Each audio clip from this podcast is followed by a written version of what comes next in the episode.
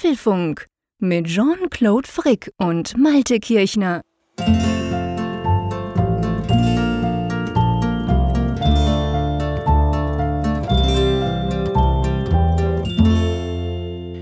»220«, das ist die Nummer des Apfelfunk, beziehungsweise die Ausgabe, die wir am 22. witzigerweise April aufzeichnen. Hallo zusammen, schön seid ihr dabei und noch viel schöner unter uns gesagt ist natürlich, dass der Malte an der Nordsee dabei ist. Alles klar bei dir?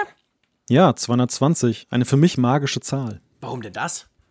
Ja, das ist die normale Geschwindigkeit, die ich mal auf der Autobahn fahre. Ah ja, stimmt, natürlich, klar. Wie, wie konnte ich denn das vergessen? natürlich, genau. Deine normale Eine sehr vertraute Reisegeschwindigkeit. Wobei, Moment, ähm, fährst du einfach nur rum, damit du mal ein bisschen rauskommst, oder? Nicht so wirklich Ja. von Termin zu Termin hetzen, wie du das sonst ja immer tust. Damit der Motor nicht einrostet. Das ist tats tatsächlich so. Dass das Auto, das, äh, das schlägt irgendwie Wurzeln in der Garage momentan.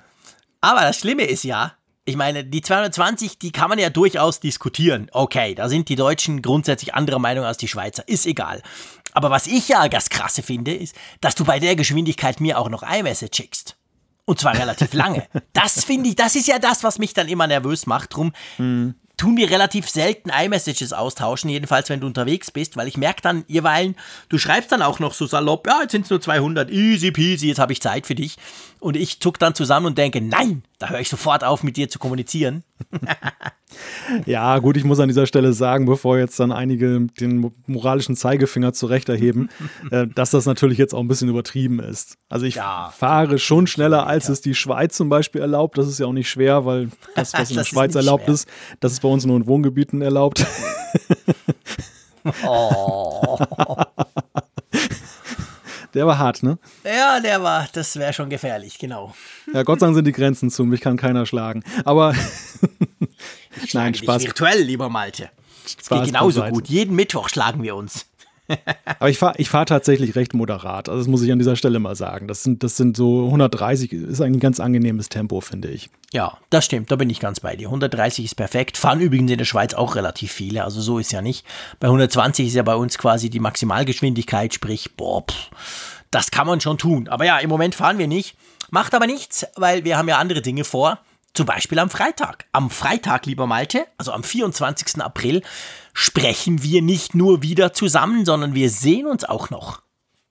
Genau. Apfelfunk am Hörer, die nächste Folge.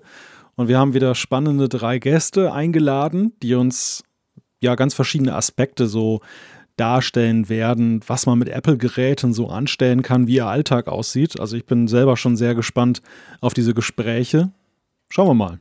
Ja, das wird cool. Also das wird wirklich, ähm, das wird großartig. Da freue ich mich auch schon riesig drauf, muss ich ganz klar sagen.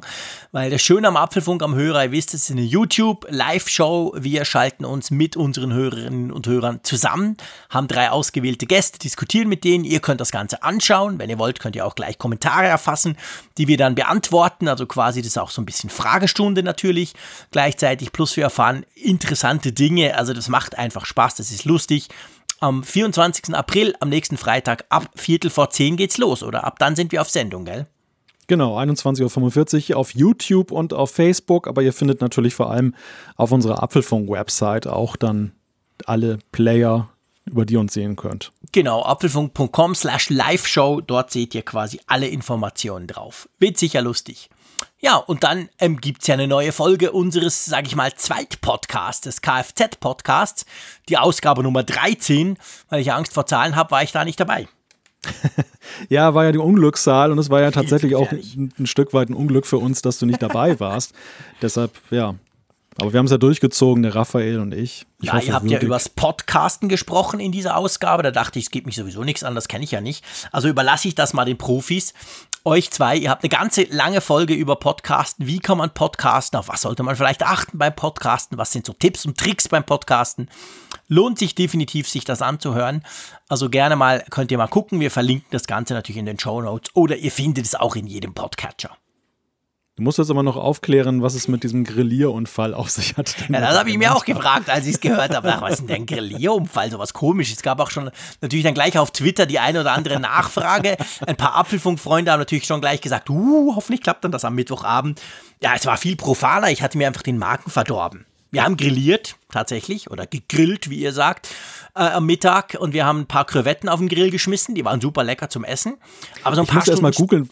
Ich muss erst mal googeln, was Krevetten überhaupt sind, als du mir das geschrieben hast. Echt? Wie sagt ihr denn denen? Ja, was, wie hieß das jetzt noch? Ha! Das habt ihr gar nicht bei euch in der Nordsee. Das ist sowieso alles Doch, tot. doch, doch, doch. Das, Da das, zieht man nichts mehr raus, was man essen kann. ja, Garnelen. Garnelen sagen wir dazu. Okay. Bist du sicher? Ja, doch, ich glaube schon, oder? Oder Ja. Gambas auch. Ja, irgend sowas. Genau, genau. Auf jeden Fall sehr lecker. Ich mag extrem Meeresfrüchte. Das habe ich sehr, sehr gern. Na, aber je, lange Rede, kurzer Sinn. Ein paar Stunden später habe ich mich sehr unwohl gefühlt. Ausgesprochen unwohl, muss ich sagen. So dass ich sehr, sehr kurzfristig diesen Podcast bzw. mein Dabeisein dann absagen musste. Und das war dann ein bisschen eine unruhige Nacht. Das war eher unschön. Aber es ging dann ganz schnell wieder. Also eine Lebensmittelvergiftung war es sicher nicht, wie ich das zuerst befürchtet hatte. Sonst wäre wahrscheinlich auch der Mittwoch hier ins Wasser gefallen. Nee, aber ich, pff, keine Ahnung. Hat mir einfach den Magen verdorben. Das braucht ein paar Stunden. Aber du und der Raphael, ihr habt das ganz großartig gemacht. Ihr habt euch zwar fast ein bisschen verquasselt, fand ich von der Länge her, muss ich jetzt schon noch sagen, hier streng als Juror.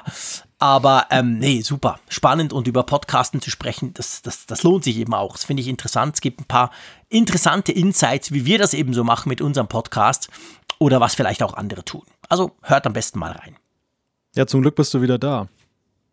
Ja, sonst müsstest du halt Selbstgespräche führen, mein Lieber. Ja, um Gottes Willen. Nein, bitte nicht. Bitte Nein, nicht. Nein, Also, nein, nein, nein.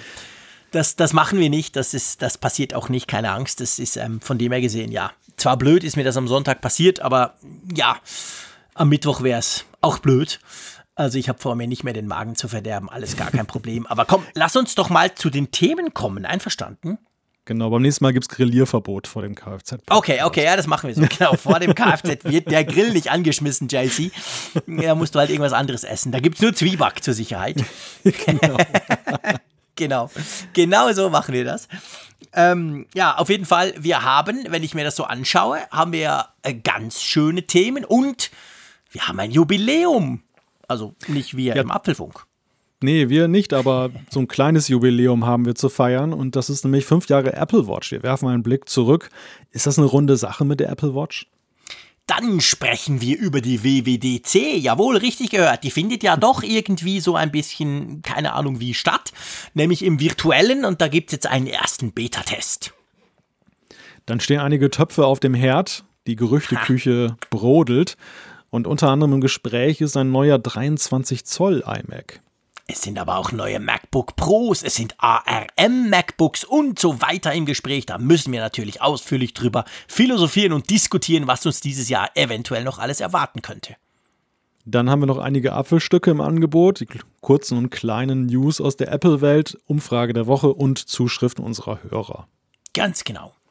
Dann lass uns doch nicht lange um den heißen Brei rumreden. Lass uns über das Gadget diskutieren, das mir, ich sag's ganz ehrlich, inzwischen fast am wichtigsten geworden ist. Zumindest von Apple. Sagen wir es mal so. Ja, die Apple Watch. Genau, die Apple Watch. Das ist jetzt fünf Jahre her, dass die auf den Markt kam, 2015 im April. Wurde die ja verkauft. Sie wurde ja ein paar Monate vorher, war sie ja vorgestellt worden, aber dann eben ähm, jetzt quasi, jetzt gerade genau vor fünf Jahren konnte man die erstmalig kaufen. Kam die raus, die ganz ursprüngliche Apple Watch. Und ähm, wir haben beide, das war ja kurz vor unserem Podcast, sage ich mal. Wir sind jetzt gut vier Jahre alt und die Apple Watch ist quasi ein Jahr älter als der Apfelfunk-Podcast. Ähm, aber trotzdem haben wir auch im Apfelfunk, aber vor allem natürlich auch vorher, wurde ja unglaublich viel ganz am Anfang über diesen gigantischen Flop. Und ohne Steve Jobs geht's eben doch nicht. Und der Tim Cook ist eine Pfeife und schießt mich tot, diskutiert. Das war ja, kann man schon sagen, ein harter Start für das Teil, oder? Ja, die Apple Watch kam in einer Zeit, als alle gesagt haben, Apple bringt's nicht mehr, die, die reiten nur auf der Welle der vorhandenen Produkte herum, da kommt nichts Neues. Und die Apple Watch war so eine Art Aufbruchssignal. Also ich glaube, von allen Produkten, die nach dem Tod von Steve Jobs kamen, war es eines der wichtigsten Produkte für, für Apple, um ein Signal zu senden. Wir sind noch innovativ, wir haben eine eigene neue Richtung gefunden. Ja. Und das war natürlich aber ein sehr umstrittenes Signal im ersten Moment, weil das ja schon ein wenig mit Wenn und Aber dann losgegangen ist. Wir kommen ja gleich auf die einzelnen Punkte zu sprechen. Und natürlich die Kritiker sich eher bestätigt sahen als widerlegt, dass sie sagten, ja, guck hier, ein Produkt rausgebracht, noch voller Schwächen, das bringt es überhaupt nicht. Und ja, die, Geschichte glücklicherweise hat das Lügen gestraft. Ähm, am Ende muss man ja sagen, ist die Apple Watch jetzt doch in unser aller Herzen angekommen. Ja, und nicht nur in unser Herzen der Geeks und Freaks, sondern natürlich letztendlich auch bei Otto Normalverbraucher. Auch wenn Apple ja nie Zahlen über die Apple Watch rausgegeben hat. Die haben ja nie gesagt, wie viele Stück sie wirklich verkauft haben. Aber man geht davon aus, inzwischen verkaufen sie pro Jahr locker mehr als die ganze Schweizer Uhrenindustrie. Und das schmerzt mich als Schweizer ja so ein bisschen. Andererseits freut es mich natürlich primär mal, weil ich eben auch ein großer Fan der Apple Watch bin.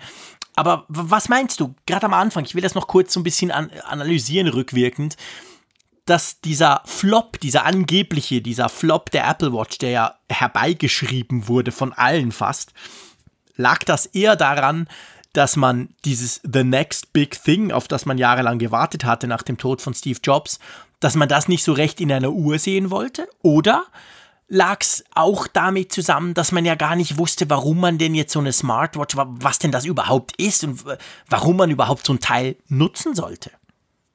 Ich glaube, da kommen drei Faktoren zusammen. Der eine ist der durchaus von dir genannte, dass ähm, so eine sehr negative Erwartungshaltung auch von vielen Analysten da waren, da mhm. war. Die, die haben von vornherein gesagt, Apple bringt es nicht mehr und die wollten sich jetzt auch nicht gedanklich darauf einlassen, dass Apple vielleicht das Gegenteil beweist. Mhm. Deshalb war, glaube ich, schon eine sehr kritische Beäugung des Themas schon mal von vornherein gegeben. Der zweite Punkt ist natürlich der, und das haben wir schon beim iPhone unter Steve Jobs ja auch erlebt und selbst beim iPad ein Stück weit noch, da war man schon ein bisschen weniger skeptisch, weil man einfach das iPhone noch vor der Nase hatte. Aber beim iPhone war es ja definitiv so, dass auch im ersten Moment einige doch durchaus gesagt haben, hm, nee, das, weiß nicht, ob das die Zukunft ist, da hat mhm. Apple jetzt so einen Weg beschritten.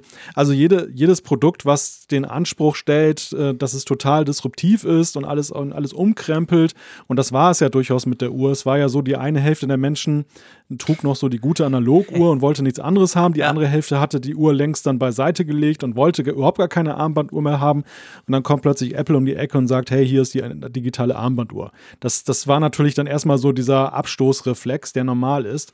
Der dritte Punkt, muss man allerdings fairerweise sagen, ist, dass die Richtung dieser Uhr am Anfang auch teilweise sehr missverständlich, mitunter auch undurchdacht war. Also es ist ja. schon auch so, dass Apple eben eine, eine, Lernkurve genommen hat.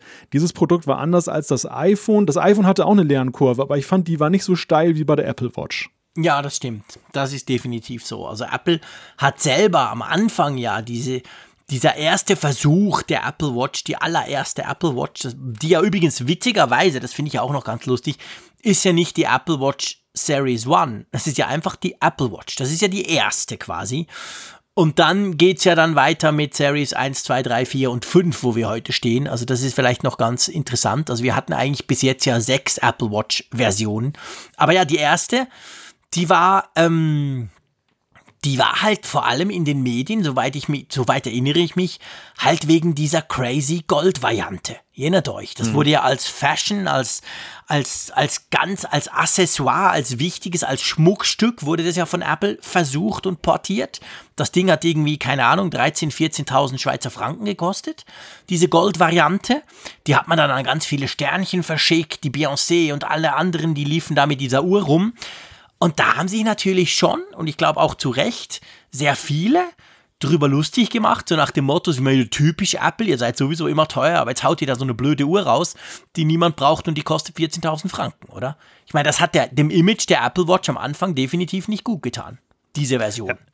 Ja, es war eine sehr merkwürdige Version, rückblickend betrachtet. Ich sage das mit Fug und Recht, weil ich habe sie ja tatsächlich dann bis zur Series 4 dann ja auch dauerhaft getragen.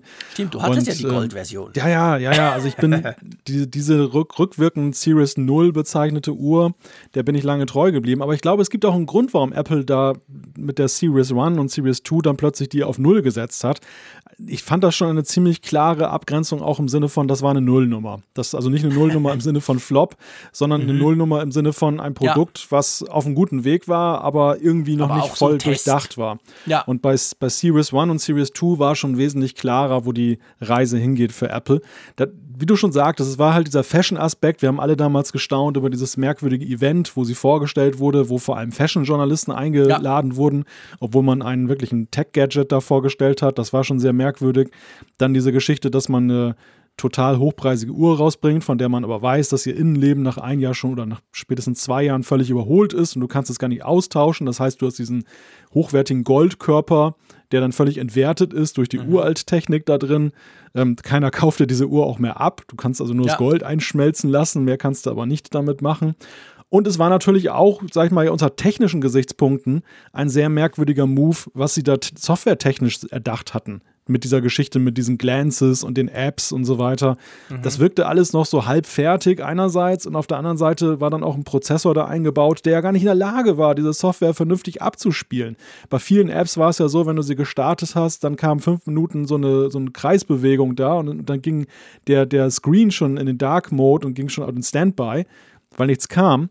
Also das ja. Ding war ja überhaupt nicht nutzbar in großen Teilen.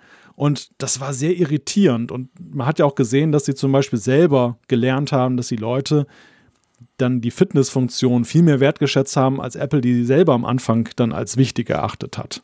Ja, das ist so. Also ich meine, die erste Apple Watch hatte ja auch schon einige Dinge drauf. So ist es ja nicht. Es war nicht nur die Uhr oder so. Aber es war genau wie du sagst. Also diese, diese, diese, diese Apps oder überhaupt, wenn du irgendwas gestartet hast auf der Uhr, das ging unendlich lange. Und das war eigentlich ganz schrecklich, bis das dann wirklich mal funktioniert hat. Und ich meine, ihr wisst, ich bin ja eigentlich ein, ein, ein App-Freund. Ich mag Apps. Ich mag Apps auch lieber als Web-Apps. Ich bin, wenn immer möglich, lade ich mir auf alle meine Geräte lieber eine App, als zum Beispiel eine Webseite zu öffnen. Auch wenn manchmal, je nachdem, die Funktionalität gar nicht groß unterschiedlich ist. Also ich bin ein App-Freund. Ich mag Apps. Aber bei der Apple Watch, und das ging bei mir zumindest so, ich sag mal eigentlich bis, bis zur Series, bis und mit Series 2 eigentlich sogar, also die ersten drei Versionen der Apple Watch, salopp gesagt, da hatte ich das Gefühl, nee, sorry, aber Apps auf der Apple Watch, nee, das könnt ihr vergessen, das braucht es eigentlich nicht. Heute ist es so, dass ich vom Angebot her immer noch denke, ja, pff, ist ja recht überschaubar und die allermeisten Apps brauche ich wirklich nicht. Aber so ein paar wenige haben mich davon überzeugt, dass es halt schon cool ist, auch auf der Uhr direkt eine App zu haben. Aber am Anfang war das wirklich, da war ich ganz überzeugt, nee, also stellt den Mist wieder ein. Äh, App-Zeug auf der Uhr macht gar keinen Sinn. Man muss natürlich bei aller Kritik und diese Kritikpunkte, die wir jetzt genannt haben, sind ja schon fundamentaler Natur, muss man aber andererseits eben auch sehen und das sieht man vor allem auch im Jahresvergleich. Jetzt, wenn man mal durchklickt, dekliniert die Apple Watch bis zur aktuellen Series 5, bei wie vielem Apple ja aber auch von Anfang an richtig gelegen hat. Also ja. welche Entscheidungen sich am Ende als Gold richtig erwiesen haben, also Gold richtig in Anführungszeichen. Gold, Gold war genau jetzt nicht, die nicht. genau das nicht, aber wenn du mal guckst, die Aluminium- und die Stahlvariante, diese Zweiteilung hat sich mhm. durchgesetzt mit noch weiteren Nuancen, Absolut. die später dazu kamen. Aber diese Grundlinie, die zieht sich durch wie ein roter Faden. Ja. Wir haben zum Beispiel diese digitale Krone als Steuerungsinstrument, überhaupt die Steuerung dieser Uhr. Das war auch gut durchdacht. Dieses ja. Konzept mit den zwei Größen bis heute. Die Größen haben sich zwar zwischenzeitlich geändert mit der Series 4, aber, aber es sind immer noch ist, zwei. Genau. Es sind immer noch zwei Größen und ich sag mal, die segensreichste Entscheidung die dann ja auch ein bisschen doch wieder Apples äh, Ansicht stärkt, dass es auch ein Fashion-Item ist. Das ist diese Sache mit den Wechselarmbändern. Ja. Also das ist ja nun wirklich, und ich glaube, das ist noch mehr eingeschlagen, als es Apple am Anfang bewusst war. Viel mehr. Wie sehr die Leute es lieben, eben diese Uhr anzupassen. Das war, ich glaube, das war, das war der Killer von Anfang an. Ich meine, Apple wusste natürlich schon, das muss man ja auch sagen, die hatten das beim iPhone gesehen, da ist das gleiche passiert. Das ist aber auch beim iPod viele Jahre vorher passiert. Die iPods waren unter anderem drum so erfolgreich, weil dann gab es dann auch Hüllen, dann gab es Armbänder, wo du die sie beim Joggen irgendwie an den Oberarm spannen konntest und, und, und. Schon, schon da gab es eine relativ gut situierte und gut ausgerüstete ähm, Zubehörindustrie, beim iPhone sowieso. Und da hat natürlich Apple sich, das haben die wirklich super schlau gemacht, dass sie gemerkt haben, hey, wir müssen da so, so einen Anschluss bauen, dass man das eben austauschen kann. Wir selber müssen ganz viele solche Armbänder anbieten. Das war ja am Anfang an, gab es schon da verschiedenste Möglichkeiten direkt von Apple. Und dann natürlich das Ganze so weit öffnen, dass eben andere solche Armbänder bauen können. Und ich glaube schon, also ich, ihr wisst es, wenn ihr den Apfelfunk schon mehr als einmal gehört habt, ich bin ein großer Fan der Armbänder. Ich wechsle sozusagen im Wochenrhythmus meine Armbänder.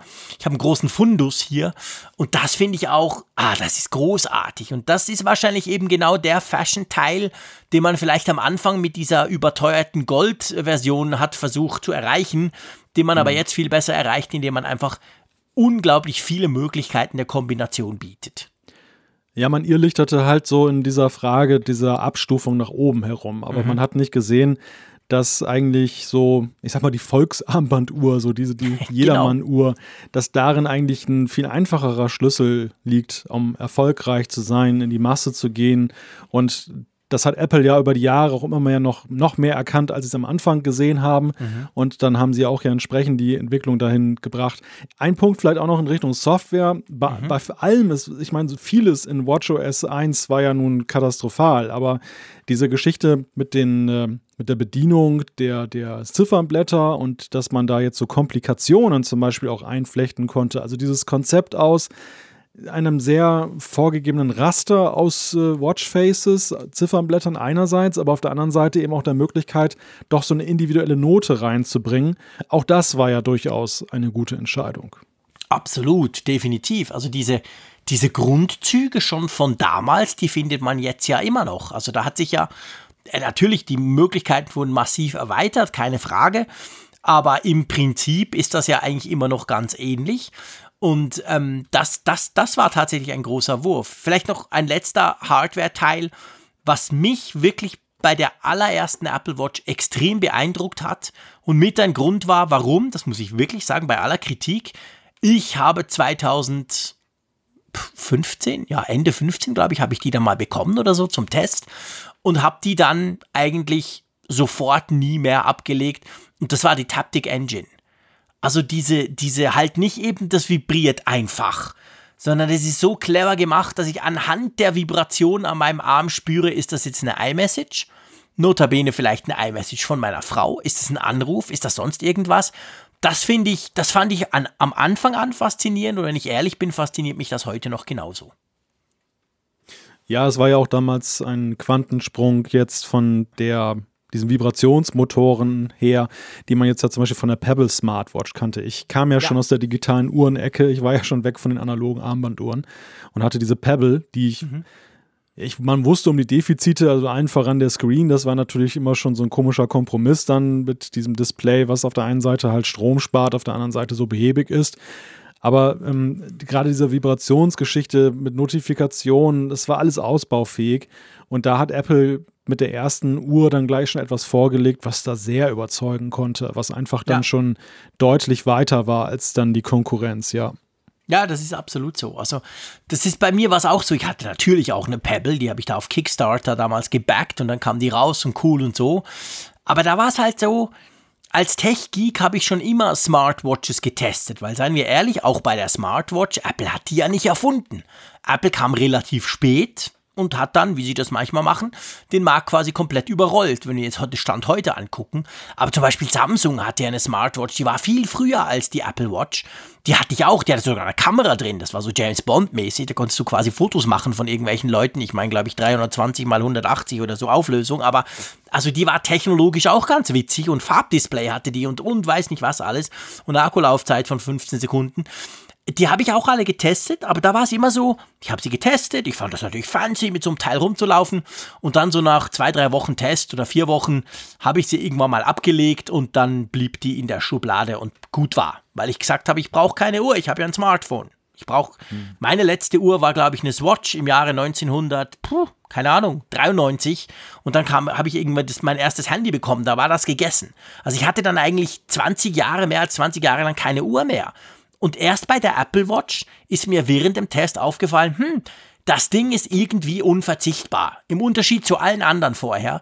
Und darum habe ich die dann eigentlich nie mehr abgelegt. Bis heute.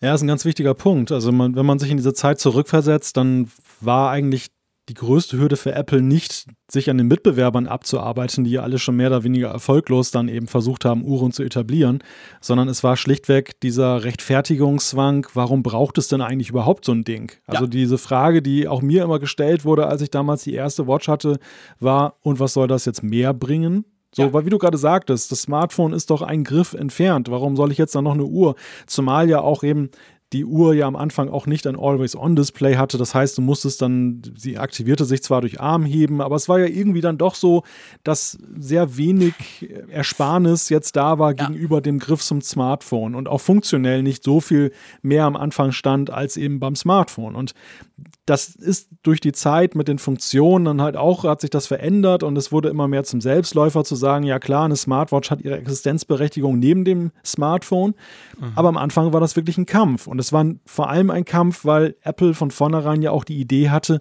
einen Massenmarkt daraus zu machen. In der Tech- und Geek-Community selbst die waren ja skeptisch, aber da ist es ja immer relativ leicht zu sagen, hey, hast du wieder ein schönes Spielzeug am Arm oder so. Aber das größte Problem war ja tatsächlich der Versuch zu sagen, hey, so wie das Smartphone ja alle Bevölkerungskreise erreicht hat, wollen wir auch eine Smartwatch so etablieren, dass irgendwann im Jahre 2020 ein großer Teil der Bevölkerung das gar nicht mehr komisch findet, sowas zu tragen. Mhm. Dann ist natürlich, bietet sich jetzt die Frage an, wir gehen dann schon noch auf die Evolution der, der Apple Watch ein, keine Angst, aber was hast du das Gefühl? Du hast es jetzt gerade so ein bisschen skizziert. Wurde dieses Ziel erreicht?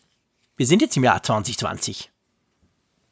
Also ich würde schon sagen, dass die Apple Watch und also auch stellvertretend für alle Smartwatches, weil natürlich andere Hersteller ja auch dann ein bisschen hinterhergegangen sind. Ich glaube aber, dass Apple sehr weit vorne ist dass da schon ein Level erreicht wurde, dass die Akzeptanz in der allgemeinen Bevölkerung, die nicht viel jetzt dann auch so mit der allerneuesten Technik am Hut haben, schon extrem hoch geworden ist. Gerade in den letzten Jahren beobachte ich zunehmend, dass die Apple Watch ein beliebtes Accessoire geworden ist. Da muss man sagen, das ist nicht nur Apples Verdienst. Also das kam auch so ein bisschen über diese Fitnessbewegung. Ich habe bei vielen Leuten gesehen, die trugen erst so ein Fitbit am Arm ja. und hatten dann irgendwie da Freude dran gewonnen und dann war ihnen das irgendwann doch zu dumm, weil das ja nur eine Zahl anzeigte oder so und dann wollten sie halt mehr und dann haben sie halt die Apple Watch gesehen mit all ihren Möglichkeiten, die sie on the top dann noch bietet.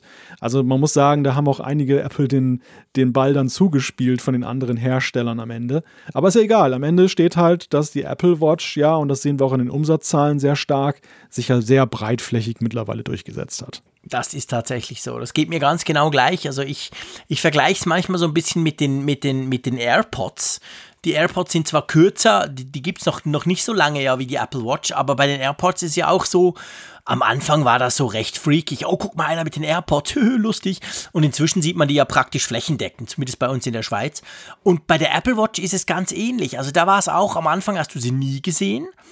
Und dann inzwischen, und ich glaube, es ist genau das, mit der Apple Watch Series 2 von 2016, da kam, die wurde ja wasserdicht, die hatte GPS drin und das war ja so der große Push zum Sport hin. Da, da hat Apple angefangen zu sagen, hey Freunde, das ist ein Sportdevice, damit kannst du schwimmen gehen, Radfahren, was auch immer. Und das hat extrem, das war genau der richtige, die, genau die richtige Positionierung. Und inzwischen ist es so, dass ich tatsächlich kaum mehr diese Fitbit-Armbänder sehe, die man früher ja wirklich also mir ist das aufgefallen, das hatten extrem viele, hatten diese Armbänder an, sondern ich sehe je, je, länger, je mehr, immer mehr Apple Watch, vor allem auch gerade bei Frauen, die kleineren, die, das fällt mir immer auf im Zug, also im Zug ist sowieso krass zwischen Bern und Zürich, da haben so viele Leute haben eine Apple Watch. Also ich glaube schon, da hast du recht. Also natürlich sind wir noch nicht bei der Durchdringung von einem Smartphone, nicht annähernd, aber wir sind auf gutem Weg und mir fällt auch auf, seit dieser Sportgeschichte, werde ich zwar schon auch immer noch gefragt, so, äh, sag mal, warum hast du eigentlich so eine Smartwatch oder konkret eine Apple Watch?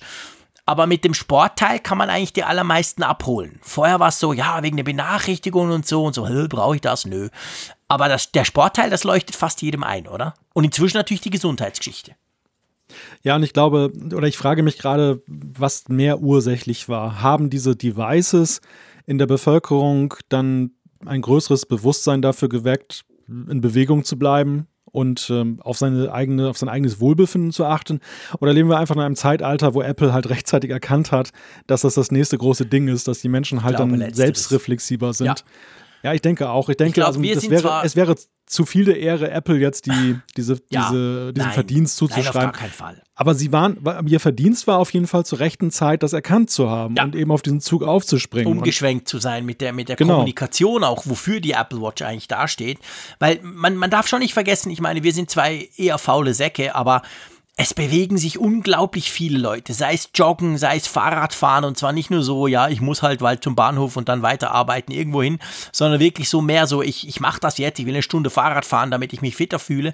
Das machen schon sehr viele und schon sehr lange und ich glaube, da hat Apple halt bemerkt, hey, wenn wir denen quasi den einen Mehrwert bieten mit der Uhr, die andere nicht bieten können mit irgendwelchen Fitness-Schieß mich tot Dingern, dann, dann, dann funktioniert das quasi. Und das hat, glaube ich, also ich glaube, den größten Boost, der war tatsächlich so ab 2016, als das Ganze dann eben sportmäßig daherkam, wasserdicht war und so.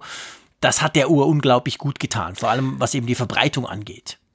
Ja, ich glaube auch, dass das, was viele kritisieren, dass die Uhr bei ihren Sportfunktionen zum Beispiel überhaupt nicht so, bei weitem nicht so professionell ist wie andere Sportuhren, ähm, dass das der Uhr eher geholfen hat. Gerade so ja. in dem Segment in der Zielgruppe Malte. Weil ja, es war, bei mir genau gleich. Es, ich, ich bin nämlich eher so ein Sportmuffel. Also ich würde, wäre nie auf die Idee gekommen, mir eine mehrere hundert Euro teure Sportuhr zu kaufen. Das, das wäre Perlen vor die Säue geworfen.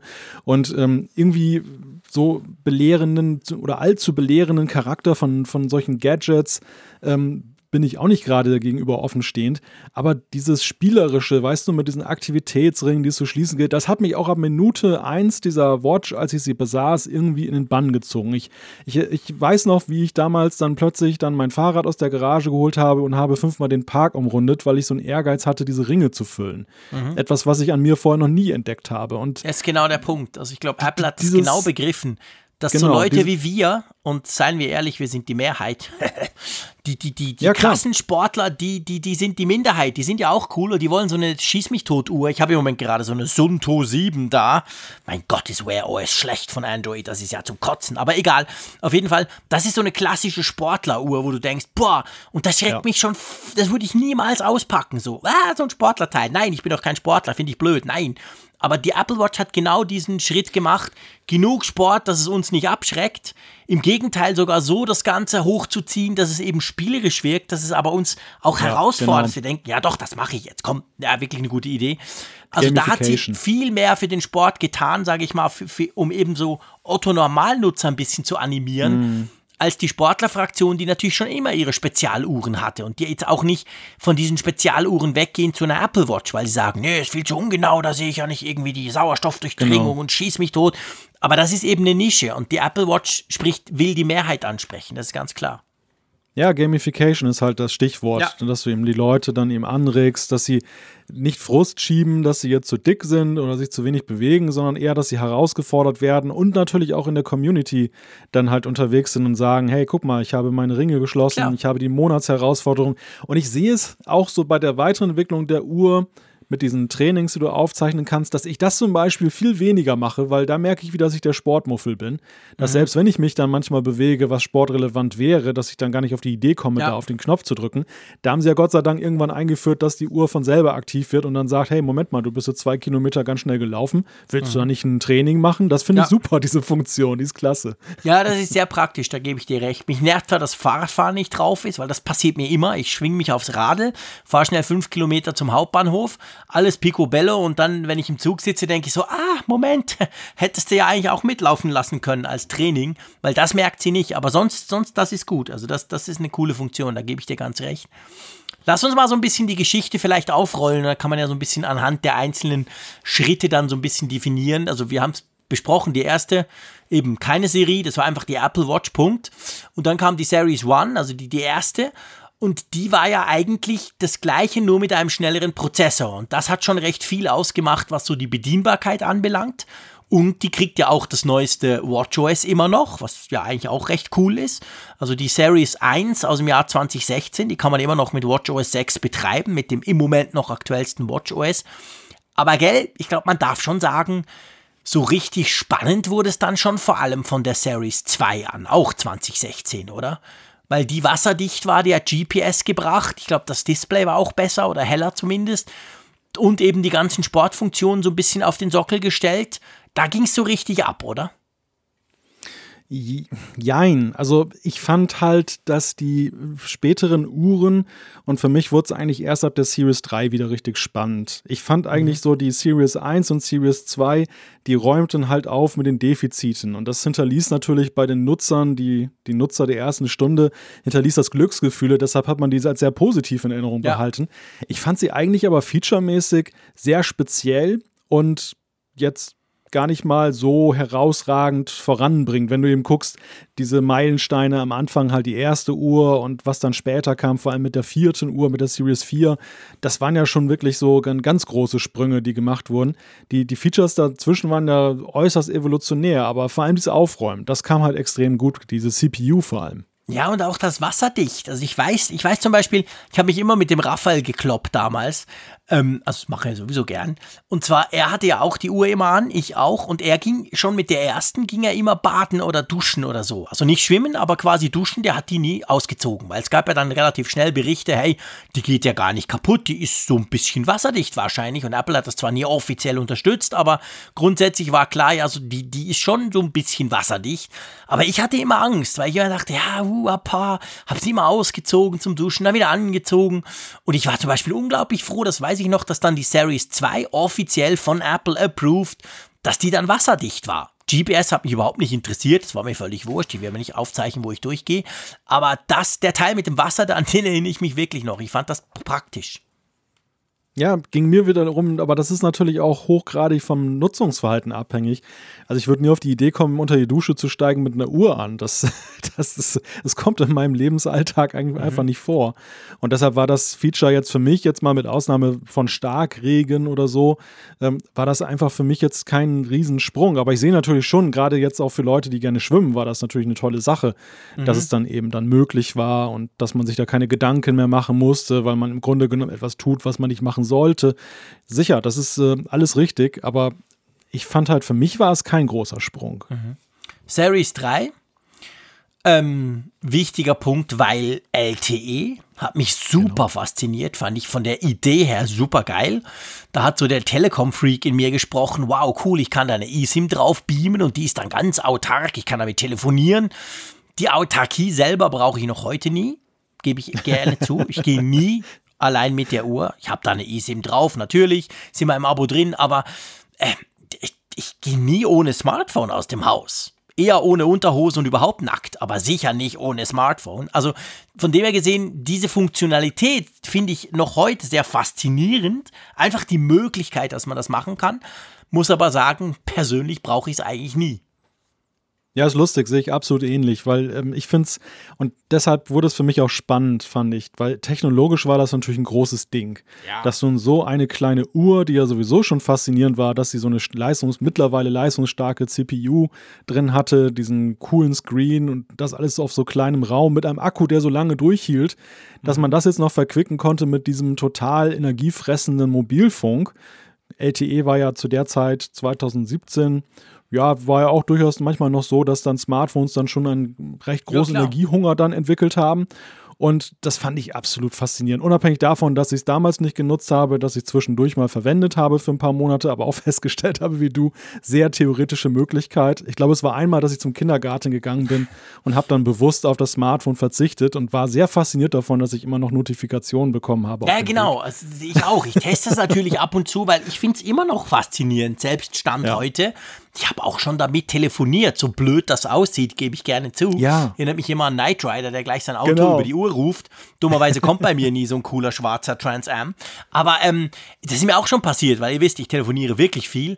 Und ich bin auch schon am Anfang irgendwie Kinder in der Schule abholen gegangen. Denke ich, ja komm, ich lasse ich lass das iPhone hier, ich teste mal, ob es noch geht. Dann kannst du prompt sicher sein, kaum bin ich aus dem Haus raus, ruft mich irgendeiner an.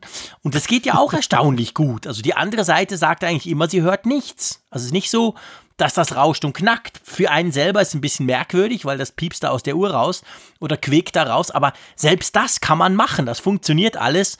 Aber ja, seien wir ehrlich, letztendlich habe ich ja mein iPhone doch immer dabei. Die Series 4, klar, 2018, wir erinnern uns alle noch. Das war dann wirklich die große, das war der große Designwechsel, wobei vielleicht Designwechsel ist übertrieben, aber da wurde der Bildschirm größer. Und ihr alle wisst, damit hat man den Frick.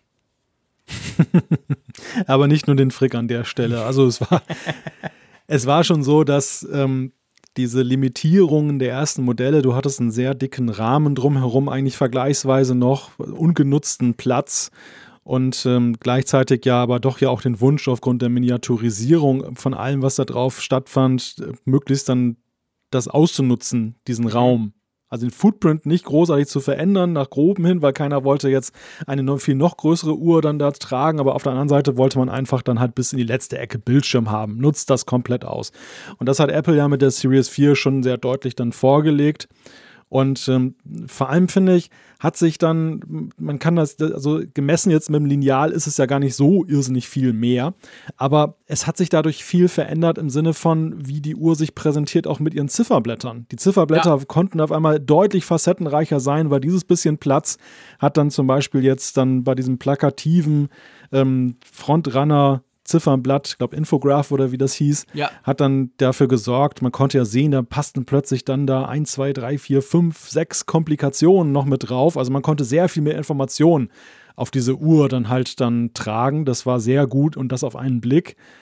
Ja, und sie war auch bunter, weil du hattest diese, dieser schwarze Rahmen, so ikonisch er war, aber er hat halt eben auch dafür gesorgt, dass das alles sehr gedrückte Farben waren dieser Ziffernblätter und plötzlich wurde es bunt, es wurde schillernd, es wurde bewegt. Und das äh, hat, glaube ich, die Uhr schon auch sehr deutlich vorangebracht in der Wahrnehmung. Ja, und was ich auch witzig fand damals, als die Vierer rauskam mit diesem größeren Bildschirm, bei den Uhren vorher ist einem ja gar nicht aufgefallen, dass der Bildschirm selber ja eigentlich noch winziger ist, als er eh schon ist. Weil Apple hat das ja so clever gemacht. Der Bildschirm und der Rahmen drumrum, die sind ja genau gleich schwarz. Und die allermeisten Zifferblätter waren eben auch schwarz. Da ist dir gar nicht aufgefallen, dass das Ding eigentlich einen recht dicken Rahmen drumrum hat. Etwas, was ich ja sonst immer ganz blöd finde. Ihr wisst, ich bin ja Mr. Rand Randlos. Und das ist mir erst bei der Vierer dann aufgefallen, als ich so die Vierer und die Dreier nebeneinander gelegt habe und gedacht habe, hey krass, die Dreier hat wirklich einen kleinen Bildschirm oder anders gesagt einen dicken Rand drumrum. Und den hat man bei der Vierer dann eben viel dünner gemacht. Dadurch konnte der Bildschirm vergrößert werden, ohne dass die Uhr allzu groß wurde. Und ich meine, was ich noch heute, muss ich wirklich sagen, genial, sensationell cool finde, ist, dass es Apple geschafft hat, bei diesem Sprung auf diesen, neu, auf diesen neuen Bildschirm, auf diese neue Größe, generell, die Uhr wurde ja ein bisschen größer, dass sie es geschafft haben, dass man noch alle seine Armbänder verwenden kann. Das finde ich großartig. Ich persönlich, weil ich schon damals 100 Armbänder hatte, aber auch sonst von der Idee her so clever, oder? Ja, absolut. Aber ich glaube, es liegt natürlich auch daran, dass anders als beim Smartphone, wo eine dauernde oder an, ewig andauernde Kompatibilität der, der ähm, Hüllen dazu führen würde, dass viele Leute dann irgendwann sagen, okay, ich behalte einfach die Hüllen, die ich habe. Also du kaufst ja beim Smartphone, stelle ich ja, bei mir schon fest, dass du ja immer wieder auch gerne die gleichen Hüllen kaufst. Wie viele Logisch, Lederhüllen in Schwarz habe ich schon gekauft in meinem Leben? Ja, einfach weil dann plötzlich die, die Bildschirm, die, die Kameraaussparung anders war, dass das grundsätzliche Footprint-Format des Geräts sich geändert hat, aber nicht jetzt, weil ich irgendwie der Ansicht war, dass ich jetzt eine andere Hülle brauchte. So, jetzt von der geschmacklichen Komponente. Ja, ja, genau. Das ist bei der Uhr anders. Das ist bei der Uhr anders. Du kaufst bei der Uhr Stimmt. ja nicht zweimal das gleiche Armband, sondern Apple versteht es ja auch und sie machen das ja immer im Frühjahr mit ihren neuen Kollektionen. Sie bringen immer neue Farben raus und du bist eher geneigt, dir eine große Sammlung zu machen und es wäre eher Frust, wenn sie jetzt plötzlich sagen würden, ja. hey, deine wunderbare Sammlung von vier Jahren, die ist jetzt Müll. Die ähm, kannst du entweder mit der alten Uhr verkaufen, verramschen oder du schmeißt sie einfach dann weg. Mhm. Das würde überhaupt nicht gut kommen. Und deshalb war es auch eine, auch eine goldrichtige Entscheidung, dass sie halt gesagt haben, trotz dieser massiven Veränderung jetzt dann vom Footprint ein Stück weit und auch vor allem vom Bildschirm, belassen wir die Armbänder dran. Ja, das ist definitiv so. Also das ist, ist auch, du hast schön erklärt, der Unterschied zwischen den Hüllen beim Handy, die du eigentlich quasi dann wechseln musst, weil sich das Handy natürlich auch verändert. Und, und bei den Armbändern, wo du halt wirklich, also bei mir ist es auch so, ich mag zum Beispiel bei den Hüllen, mag ich, wenn es dann so neue Farben gibt. Und dann ist es meistens bei mir so, dann habe ich diese neue Farbe und ich wechsle dann beim Handy gar nicht unbedingt zurück auf die in Anführungszeichen alten. Ganz anders bei der Uhr. Ich wechsle super gern auf meine in Anführungszeichen alten. Ich habe zum Beispiel noch so ein grünes Plast äh, Kunststoff Sportarmband von Apple. Ich glaube, das gibt es gar nicht mehr in dieser Farbe. Aber es ist großartig. Ab und zu nutze ich das wieder. Also ich wechsle dann wirklich wieder zurück auf meine ersten Bänder, dann wieder die aktuellen hin und her. Das finde ich, das finde ich ganz, ganz ein wichtiger Punkt, beziehungsweise ein wichtiges Feature von dieser Uhr. Und das haben sie clever gemacht. Vielleicht noch, was die Vierer natürlich auch gebracht hat. Wir haben ja gesagt, die Zweier hat so quasi den Sport ins Zentrum gestellt, hat super gut funktioniert, fanden ganz viele toll. Die Dreier eben LTE, so, hm, die Vierer hat ja eigentlich das Thema Gesundheit nochmal so richtig nach vorne gebracht, oder? Also die, die, Apple Watch konnte immer schon gewisse Dinge und logisch, sie, sie hat schon immer deinen Puls ähm, gemessen, wenn du Sport machst oder auch sonst. Aber mir, auch mir, wurde eigentlich erst so richtig bewusst, dass das ja ein total gutes Medizin- Überwachungsgerät, aber nicht im negativen Sinne, sondern im Sinn von, hey, der, der hilft mir oder der sagt mir, wenn was nicht stimmt, ist. Und das, das hat die Vierer schon gebracht, oder? Mit dieser EKG-Funktion oder dieser Sturzerkennung. Das ist auch ganz interessant, wenn man das so eine Rückschau betrachtet. Also ich finde, man hat eigentlich schon bis zur 4 hat man die Apple Watch schon sehr stark als Gesundheitsdevice betrachtet. Aber wenn man sich das featureseitig anguckt, dann hat sie eigentlich den größten Sprung in dieser Richtung ja. hardwaretechnisch erst mit diesem Modell, also mit dieser ja. vierten oder eigentlich ja streng genommen fünften Uhr mhm. dann vollzogen. Und das ist eigentlich interessant. Also EKG einerseits, ja, das war ja auch so ein Ding, wo wir ja hier in Europa lange noch darauf warten mussten, weil es dann ja die Zulassung noch brauchte. Und ähm, dann kam sie ja, sie ist aber längst ja noch nicht in allen Ländern, wo die Apple Watch verkauft wird, mittlerweile erteilt. Mhm. Und das andere Thema kann man auch nicht unterschätzen, ähm, glaube ich, hat auch eine, Zielgruppe oder eine Altersgruppe als Käuferschaft eröffnet, ist die Sturzerkennung. Ja, absolut. Also das ist, ich meine, auch, auch beim EKG, natürlich, das war das, was in allen Schlagzeilen kam. Da haben alle drüber geschrieben, wow, krass, die Uhr kann jetzt ein EKG machen, wir haben lange darauf gewartet, dann ging's, dann haben wir das gemacht, zwei, dreimal, dann dachten wir, okay, funktioniert, Ende Banane interessiert mich nicht mehr. Ich finde ja persönlich die, die konstante Überwachung, nicht nur wenn man stürzt, das ist das eine, habe ich bei mir auch aktiviert. Kommt ungefähr einmal in der Woche, wenn ich beim Fußballspielen von meinen Jungs gefault werde. Aber ähm, ansonsten ist das EKG bringt ja noch die Funktionalität mit, dass überhaupt deine Herzströme quasi nicht das EKG per se, aber so hingehend überwacht werden mit deinem Puls, dass wenn du zum Beispiel plötzlich irgendwie rasenden Puls hast, du merkst es nicht, dann springt er die Uhr auch an und sagt, hey, mh, hm, Achtung, da könnte was sein.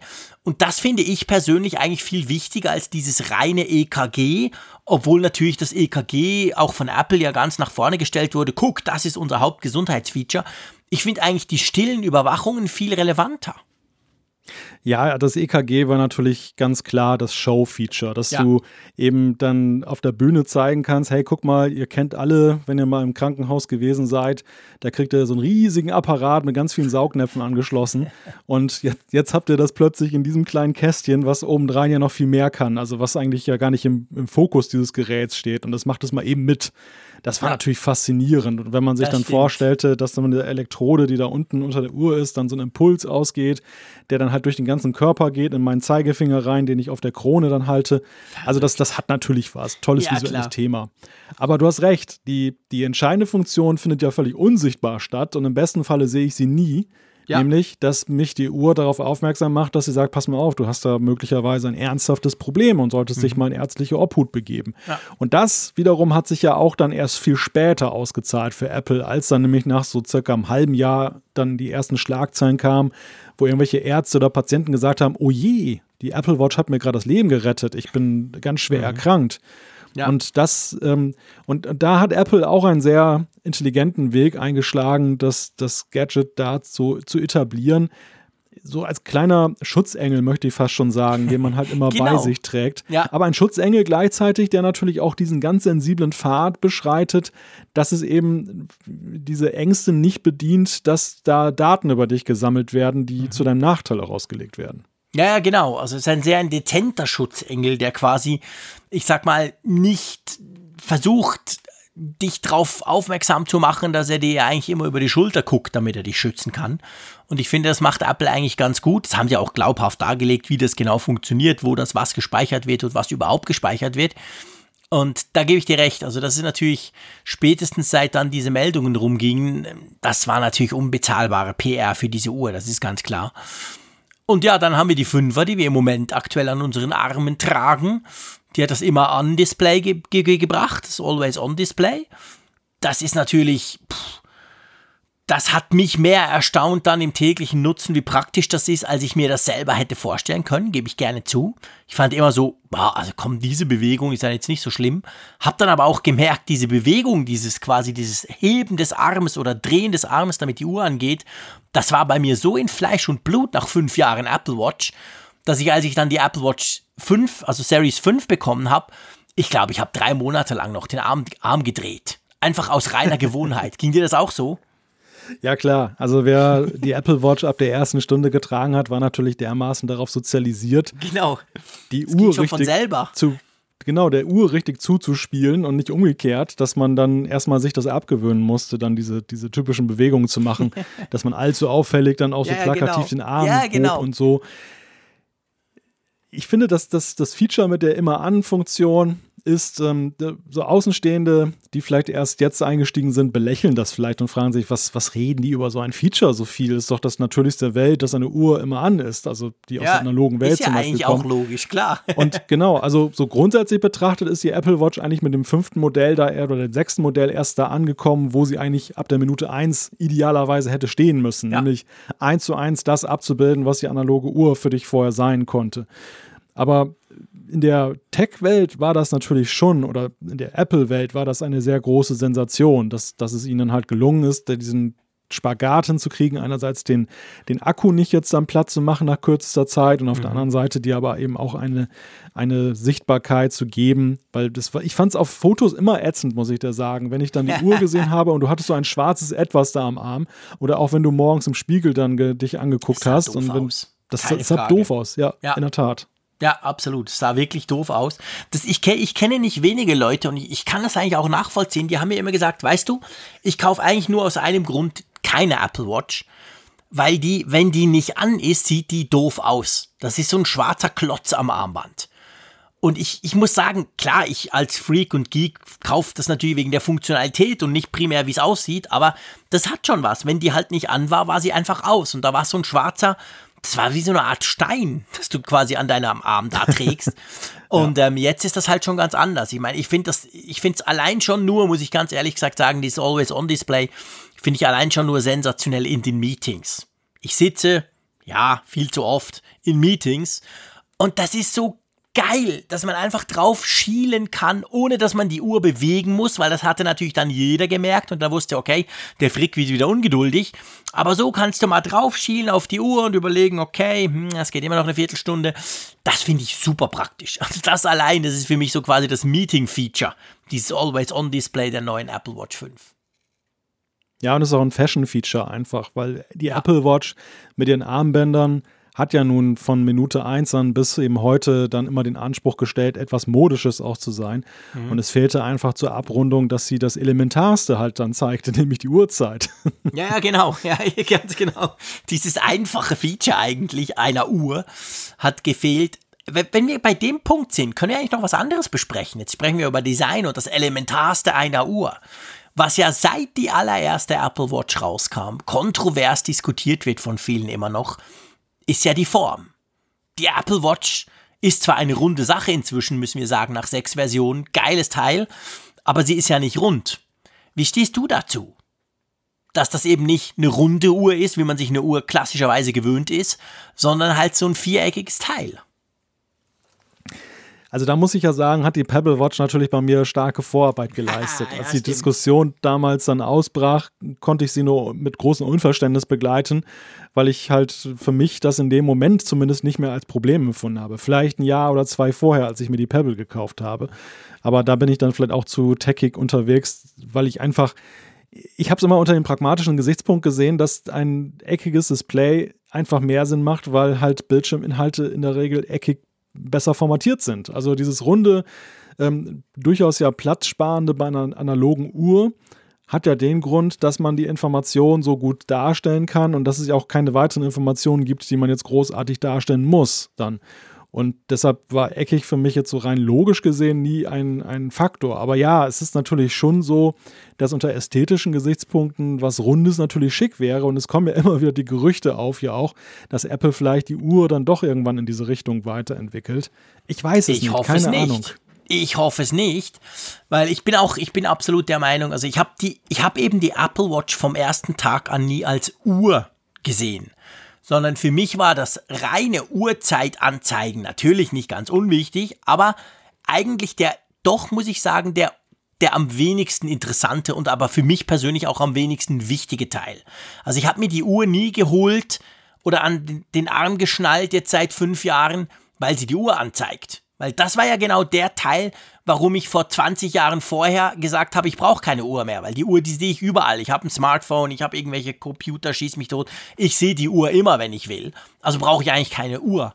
Drum war das für mich nie der wichtige Punkt, sondern der wichtige Punkt waren für mich immer, hey, da kannst du mehr darstellen, da kannst du Notif Benachrichtigungen, Grafiken, whatever. Und das geht ja alles besser in einem viereckigen Display als in einem runden. Also ich drehe mich gerade um. Ich habe hier im Moment noch eine Samsung Galaxy Watch und ich habe noch eine Huawei Watch GT2. Die sind beide rund. Und dann habe ich ja, genau, dann habe ich ja noch diese unsägliche Sunto 7 Uhr, die ich gerade teste. Das sind alles runde, ähm, runde Smartwatches. Und das ist einfach nichts. Das sieht nur einmal gut aus, wenn du die Uhr, Uhrzeit anzeigst. Ja, das stimmt, das ist ganz praktisch. Das kann, kann halt aussehen wie eine richtige Uhr. Aber spätestens, wenn die erste Benachrichtigung kommt, denke ich immer, boah, schrecklich, das schneidet da oben ab, ich kann die Hälfte nicht lesen. Also ich bin super froh, dass Apple das von Anfang an so gemacht hat. Und ganz ehrlich gesagt, ich hoffe, dass es so bleibt. Ja, ich sehe die Zukunft, muss ich dir sagen, auch sowieso eher darin, dass die Apple Watch vielleicht eines Tages abgelöst werden können könnte durch ein Augmented Reality Device. Weil das wäre dann tatsächlich dann der Killer der Uhr, dass eben diese Information, die die Uhr dir liefert, vielleicht bleibt noch irgendwas übrig so als Steuerungsinstrument, das mag ja irgendwie sein, oder als Sensor sozusagen noch am Arm mit Steuerung dann für deine Datenbrille, dass du so, so eine Art Joystick dann hast am Arm. Aber ähm, dann gibt es eine wirkliche Alternative in der Darstellung. Die, die Darstellung am Arm, da bin ich bei dir, die findet in der Form eigentlich am besten statt. Also alles ja. andere. Ähm, in einem runden Design etwas Eckiges darzustellen und es ist so vieles eckig eben in der digitalen Welt, das ist halt irgendwie, ja, das haut nicht hin. Nein, das, das funktioniert nicht. Das ist genau der Punkt. Also, und ähm, ich glaube, das hat Apple eben wirklich clever gemacht, als sie das so ausgewählt haben. Ihnen war sicher bewusst, dass das Kritik auslöst, völlig, völlig klar. Aber eben, es ist nicht in erster Linie eine Uhr. Wenn wir schon dabei sind, könnten wir ja mal noch ganz kurz äh, über die Konkurrenz sprechen. Wo, wo, wo ist die eigentlich, lieber Malte? Tja, Du hast ja gerade schon einige benannt, die sich daran abarbeiten, dann Apple dann das Wasser zu reichen. Ich sage es ja nur drum, damit ich die Gelegenheit ergreifen kann, drüber zu lästern. Sonst hätten wir das nämlich weglassen können. Es ist tatsächlich so, dass die Apple Watch ja inzwischen den Bereich der Smartwatches, da so muss man sagen, ja komplett überrollt hat. Und das Spannende ist ja, oder, oder eigentlich das Schockierende, muss man fairerweise auch sagen, für die Konkurrenz ist ja, dass sie es nicht hinkriegen, etwas ähnlich Adäquates zu bauen. Das mag an Google liegen, die, die Wear OS, das ist ihre Version von Android für, für eine Smartwatch, immer nur so halb lieblos, wir basteln ein bisschen rum. Ich sehe das eben gerade bei dieser Sunto. Ich bin äh, entsetzt, wie, wie, wie scheiße das doch ist. Denke so, meine Fresse, also so quasi, ich komme halt jetzt von einem Tesla oder sagen wir Mercedes S-Klasse und ich steige jetzt in den 70er Jahre Käfer. Ich kann mit beiden fahren, okay, ist besser als laufen. Aber da hört dann die Gemeinsamkeit auch schon auf. Also das, das ist wirklich krass und, und das, das versuchen, Samsung versucht es ja selber, die haben ja nicht Wear OS, die haben ein eigenes Betriebssystem, das ist besser als Wear OS von Google. Aber auch da denke ich so, ah, pff, mm, ah, ja, also die ganz einfachen Dinge können sie gut, aber auf Benachrichtigungen antworten geht dann auch irgendwie nicht und so. Also, yeah. Und dann finde ich noch spannend, vielleicht so als, das ist mir aufgefallen, ich habe vorhin diese Huawei-Uhr da äh, erwähnt. Da gibt es jetzt so einen neuen Markt, habe ich so ein bisschen das Gefühl. Es gibt so einen Markt für, für Smartwatches, die kosten so 150, 160 Franken. Also deutlich günstiger selbst als die günstigste Apple Watch. Die können nicht viel, die bestechen aber mit äh, Sportfunktion, klar, Benachrichtigung ganz rudimentär, aber vor allem eine Akkulaufzeit von irgendwie pff, zehn Tagen. Und das muss ich sagen, finde ich recht cool. Also da kannst du sagen, ja, okay, ich will jetzt halt nicht, ich will vielleicht die S-Klasse nicht zahlen oder, aber ich will eben auch nicht den 70er Jahre Golf, sondern ich nehme halt irgendwie, ja, was Schönes, Kleines. Das Pferd, das hat zwar viel weniger Funktion, aber dafür hält es lang. Also das ist so ein Markt, den, den finde ich eigentlich fast interessanter als die, die probieren, die Apple Watch zu kopieren und dann zum gleichen Preis irgendeinen Mist raushauen. Ja, ich glaube, das A und O kann man sagen, ist am Ende aber natürlich vor allem ja das Ecosystem. Das, ja. das, ähm, das, das war Apples Vorteil von der ersten Sekunde an, aber es ist eben dann auch mit dem Betriebssystem eng verknüpft, man, man sieht es ja daran, wie nützlich oder wie sinnvoll ist eine Apple Watch noch, wenn du sie zum Beispiel außerhalb eines iOS-Systems verwendest. Mhm. Nämlich null. Du, das ist ganz es bleibt nichts von übrig. Und das ist die Magie dieses, dieses Geräts. Man kann auch sehr schön sehen, dass ja an der Entwicklung von WatchOS, wir haben ja vorhin schon gesagt, es gab einige konzeptionelle Fehler. Am Anfang, ich erinnere nur an diese unsäglichen Glances zum Beispiel, mit denen man da Informationen darstellen wollte, die sind ja restlos verschwunden. Stimmt, und da gab es ja dann mit, ja, ja, das war ja mit WatchOS 3. Das war ja sozusagen, das haben wir damals auch hier schon im Apfelfunk besprechen können. Da gab es uns dann ja schon. Da haben wir ja damals hier auch festgestellt, dass das so wirklich ja der krasseste Wandel in einem Apple-Betriebssystem jemals gewesen ist. Also mhm. selten hat Apple, klammern wir den Mac vielleicht mal außen vor, da gab es auch sehr krasse Änderungen, aber bei iOS zum Beispiel hatten wir zwar optische starke Veränderungen, aber nicht so, dass man so viel über Bord geworfen hat, was man am Anfang für richtig befunden hat und Stimmt. dann das ganze System nochmal so wirklich auf links gedreht hat. Und ich glaube, dieser, dieser Change, wir haben es damals schon erkannt, aber man muss sagen, über die Jahre hat sich es immer mehr noch bewahrheitet. Der war goldrichtig. Das war auch wirklich ja. eine ganz, ganz, ganz wichtige Entscheidung für die Entwicklung dieser Uhr und ich glaube auch ein Teil des Erfolgsrezeptes. Ja, ja, das glaube ich auch. Das ist definitiv so. Und inzwischen hat sich eben Apple gerade wegen diesem Ökosystem natürlich einen ganz gigantischen Vorsprung erarbeitet. Das ist so. Was glaubst du? Muss man natürlich auch noch machen am Schluss. Wo geht die Reise hin bei der Apple Watch? Noch mehr hm. Autarkie? Irgendwann eben doch auch für Android-Nutzer was Brauchbares? Ja, ja. Also, das kann ich mir bei Apple, das ist so wie die iMessage-Frage, ne? Das könnte ja, genau. für, es, es und bei der Apple Watch würde es Apple wahrscheinlich monetär sogar noch viel mehr helfen als bei iMessage, wenn sie dann eben dann diesen Markt auch erschließen würden, aber gleichzeitig würden sie ja einen ihrer größten Vorteile, nämlich das geschlossene Ecosystem, in Frage stellen und sie, sie würden sich auch in Abhängigkeiten begeben, die eben genau die Android-Konkurrenz ja momentan lähmen. Und ähm, da müssten sie dann, wie wollen sie da raus? Entweder Android-Nutzer dann permanent benachteiligen, dann werden die irgendwann das nicht ernst nehmen, oder aber dann im iOS-System dann Rückschritte in Anführungszeichen in Kauf nehmen. Also ich denke nicht, dass es dazu kommen wird. Ich denke, Gesundheitsfunktionen bleiben ein großes Thema. Wir hören immer wieder aus der Gerüchteküche, dass sie an weiteren Sensoren arbeiten, also etwas Großes im Sinne von der Series 4. Das könnte ich mir durchaus in den nächsten Jahren nochmal vorstellen. Die Autarkie ist eine Baustelle, auf der Apple unterwegs ist. Wir sehen es ja. ja mit dem eigenen App Store, den sie in Klammern erfolglos versucht haben zu etablieren. Mhm. Das ist, es ist zwar, ich finde zwar mittlerweile stellt sich das App-Thema besser und professioneller dar als am Anfang der Apple Watch, aber man muss ja dennoch feststellen, dass die Entwickler da jetzt nicht scharenweise dann, dann diesen Köder anbeißen. Nein, das und ist nicht, ja. Also da sind sie weit, weit, weit von entfernt. Das ist nicht bei der Apple Watch alleine so. Wir haben es ja auch bei tvOS erlebt. Es ist ganz schwer, so einen, so einen zweiten großen Erfolg wie den iOS App Store zu etablieren. Selbst der Mac App Store ist dort trotz seiner Revitalisierung immer noch ein relativ statisches Gebilde. Also das, das hat nicht so funktioniert. Ja, gute Frage. Wo, wo siehst du die Weiterentwicklung? Ja, ich glaube, ich glaube tatsächlich auch, dass sie quasi äh, Richtung Gesundheit noch gehen wird. Da wird sicher das eine oder andere noch kommen ich könnte mir vorstellen, dass sie einfach, weil sie in der Prozessorentwicklung so gut sind, dass einerseits natürlich schnellere Prozessoren kommen, klar, aber ich glaube, dass vielleicht dass wir vielleicht in Zukunft auch was in, in, in Sachen Akkulaufzeit sehen würden. Wir erinnern uns, die, die, die Akkulaufzeit der Apple Watch, die ist ja insofern gut, man kommt problemlos durch den Tag. Je nach Nutzung darf, dürften es auch mal eineinhalb sein. Gab einen kleinen Dämpfer mit der Series 5, da, weil der halt das Always-On-Display halt trotzdem ein bisschen Strom frisst. Also letztendlich ist es eigentlich so ein Tagesdevice, egal wie lang der Tag ist, aber am Abend, an der Nacht, irgendwann legst du das Ding auf, auf dein Charging Pad und lädst es wieder auf. Und da stellt sich halt so ein bisschen die Frage, machen sie da was dran? Wird das mal ein Zweitages-Device, ein Dreitages-Device, wenn ich keinen Sport mache oder so? Da bin ich, das könnte ich mir schon vorstellen. Nicht unbedingt, weil die Akkus besser werden, sondern weil die Prozessoren besser werden und Strom sparen und ja auch das Display. Also vielleicht geht da noch was. Aber ich glaube auch, also ich, ich teile deine Meinung dahingehend auch, dass ich nicht glaube, dass die Uhr komplett autark werden wird. Dafür ist das Display zu klein, dafür ist Siri zu schlecht, dass man alles über die Sprache steuern könnte. Also ich glaube schon, dass wir nach wie vor das iPhone nutzen, brauchen werden für gewisse Dinge. Das ist eine Companion-Geschichte, also ein Zusatz zum iPhone quasi. Auch wenn das halt heißt, dass die Android-Leute keine Apple Watch kaufen können, aber ich glaube, damit kann Apple leben, weil die kaufen auch jetzt die Konkurrenz nicht wirklich leer. Also so ist es ja nicht. Da ist es noch viel mehr Nische als beim Apple-Ökosystem. Darum glaube ich, dass diese Geschichte, wahrscheinlich werden sie noch ein bisschen weiter an der Autarkie schrauben, das ist klar, das haben sie auch gesagt. Mhm. Aber so komplett autark, das glaube ich tatsächlich nicht. Also ich, ganz ehrlich gesagt, ich habe das Gefühl, da kommt die VR-Brille zuerst.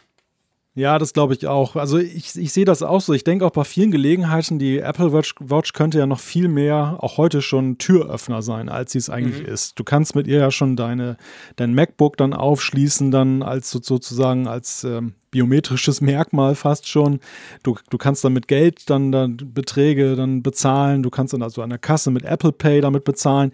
Und ähm, wir haben ja schon gesagt, vorhin die Series 3 brachte LTE, also auch diese Autarkie, was den Mobilfunk angeht. Ich finde, dass das noch viel zu rudimentär genutzt wird. Andererseits, und das wird wahrscheinlich Apple bremsen, ist die Frage, was ja auch wir bei uns beiden ja selber festgestellt haben, am Ende hat man das Smartphone ja doch immer dabei. Also am Ende bleibt es immer eine theoretische Möglichkeit. Man ja, könnte genau. jetzt zum Beispiel daraus ja noch den Autoschlüssel machen, man könnte jetzt den Hotelschlüssel daraus machen. Es gibt Aber so vieles, du, was du. Vergiss mal nicht, ich, ich bin bei dir. Also das mit, das, mit, das mit diesen Schlüsselfunktionalitäten, ich sehe das zum Beispiel auch jetzt mit macOS Catalina, wo du ja, wenn du irgendwas machst, was, was das Administratorpasswort brauchst, kannst du ja einfach schnell auf der Uhr zweimal Dack, Dack, Doppelklick machen, zack, dann ist das schon erledigt. Super praktisch praktisch, finde ich zum Beispiel solche Features. Da spielt natürlich Apple seine Stärke im, im Gesamtökosystem aus. Aber die ganze LTE-Geschichte, ich überlege mir halt manchmal, wir wissen ja, dass Apple an so einer AR-Brille irgendwas dran bastelt. Das ist ja definitiv kein Geheimnis und da haben sie auch nicht erst gestern angefangen. Es kann ja gut sein, dass wir mittelfristig werden wir das so haben, wir haben die coole Brille. Die Brille ist eigentlich eine Art Display, das blendet uns die fancy Sachen ein. Aber die Uhr ist dann zum Beispiel die Verbindung ins Internet, bringt das GPS ja. mit und so weiter. Alles Dinge, die in der Uhr vor allem, äh, die, die in der Brille vor allem Strom fressen. Also vielleicht gibt es dann so eine Geschichte. Plötzlich wird dann mhm. diese, diese VR-AR-Brille wird eigentlich ein Zusatz zur Uhr. Und das Gesamtpaket ja. aus Uhr und Brille macht dann unter Umständen das Smartphone überflüssig. Irgend sowas, weißt du? Ja, was ich vorhin schon sagte, dass du am Ende die Uhr noch am Arm trägst, weil auch die Sensoren genau. da zum Beispiel besser aufgehoben sind. Ja, genau. Also es wäre ja, ich weiß gar nicht, ob es lösbar ist, aber wenn, wäre es ungleich aufwendiger, dann zum Beispiel das EKG am Kopf jetzt stattfinden zu lassen oder die ja. Pulsmessung. Also das ist ja durchaus gut aufgehoben am Arm. Und mhm. dass du dann eben sagst, du trägst den Computer am Arm, aber das Display hast du eben vor den Augen. So wie im Grunde genommen ist es ja nur eine Marscherleichterung. Jetzt du, du brauchst die Augen ja jetzt auch. Und ja, genau. du musst dann halt immer den Computer zu den Augen führen. In dem Moment wäre es dann halt so, dass du den Computer ständig im Blick hast dann und müsstest den nicht mehr dann eben. Ja, und es, es löst vor allem das Problem, dass, der, dass dieses Display der Uhr halt ja schon sehr klein ist und man ja nicht so viele schlaue Dinge drauf tun kann. Das ja. Problem hätten wir nicht mehr, wenn das Display dann quasi vor meiner Nase sitzt und, und beliebig groß und erweiterbar sein kann. Ja, das wird eine und schöne würde, Zeit mit der Apple Watch. Das würde auch den App-Markt dann deutlich vitalisieren, Boah, ja. Klar, klar. Vielleicht, vielleicht ein letztes Wort noch. Wir haben jetzt ja schon ein bisschen länger drüber geredet. Es hat schon fast so Kfz-Qualitäten jetzt, dann die, die Länge der, der Sendung. Aber das Thema Materialien. Äh, wir haben am Anfang sehr intensiv über Gold gesprochen. Zwischendurch kam ja auch Keramik auf, verschwand wieder, tauchte wieder auf. Jetzt haben wir noch Titan. Mhm. Wenn man das mal so im Gesamtkontext sieht, für wie wichtig hältst du eigentlich diese Materialspielchen, die Apple da treibt? Ich, also ich mache mir keine Illusionen, dass die allermeisten dann wahrscheinlich trotzdem eine Alu-Variante kaufen. Ich glaube, viel wichtiger als das Material ist die Farben, die es gibt. Also was gibt es da für Möglichkeiten, eben helles, dunkles Alu etc. Ähm, gleichzeitig denke ich aber schon, die Unterschiede sind ja nicht riesig. Es ist ja nicht so, dass eine Titan-Variante zum Beispiel fünfmal so teuer ist. Eine Titan-Variante ist doppelt so teuer zum Beispiel wie, wie, wie die günstigste Alu Apple Watch.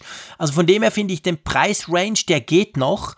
Und ich sehe es bei mir, also ich persönlich zum Beispiel sage ganz klar, ich trage lieber die Edelstahl-Variante, auch weil die ein gewisses Gewicht hat, als die Alu-Variante. Ich habe beide bei mir, aber die Alu-Variante, das ist so ein bisschen meine Schlafvariante. Wenn ich früh raus muss und niemanden wecken will, dann habe ich die als Wecker am Arm. Die spürt man ja kaum. Und die, die Edelstahl-Variante ist deutlich schwerer, wobei man schwer in Anführungszeichen setzen muss. Also ich mag das, dass da noch verschiedene Materialien ähm, da sind, aber eben alle so im Preis des Möglichen, sage ich mal. Und nicht eine für irgendwie 8000 Euro, du denkst, what? Also doch, ich finde das schon auch wichtig, einfach als, auch als Statement, weil es gibt schon auch Leute, die sagen, ja doch, finde ich cool, die Funktionen interessieren mich, aber sorry, Freunde, das muss schon Titan sein, das kann nicht da so ein Alu-Teil sein. Ich glaube schon, dass das wichtig ist für, für, für die Apple Watch.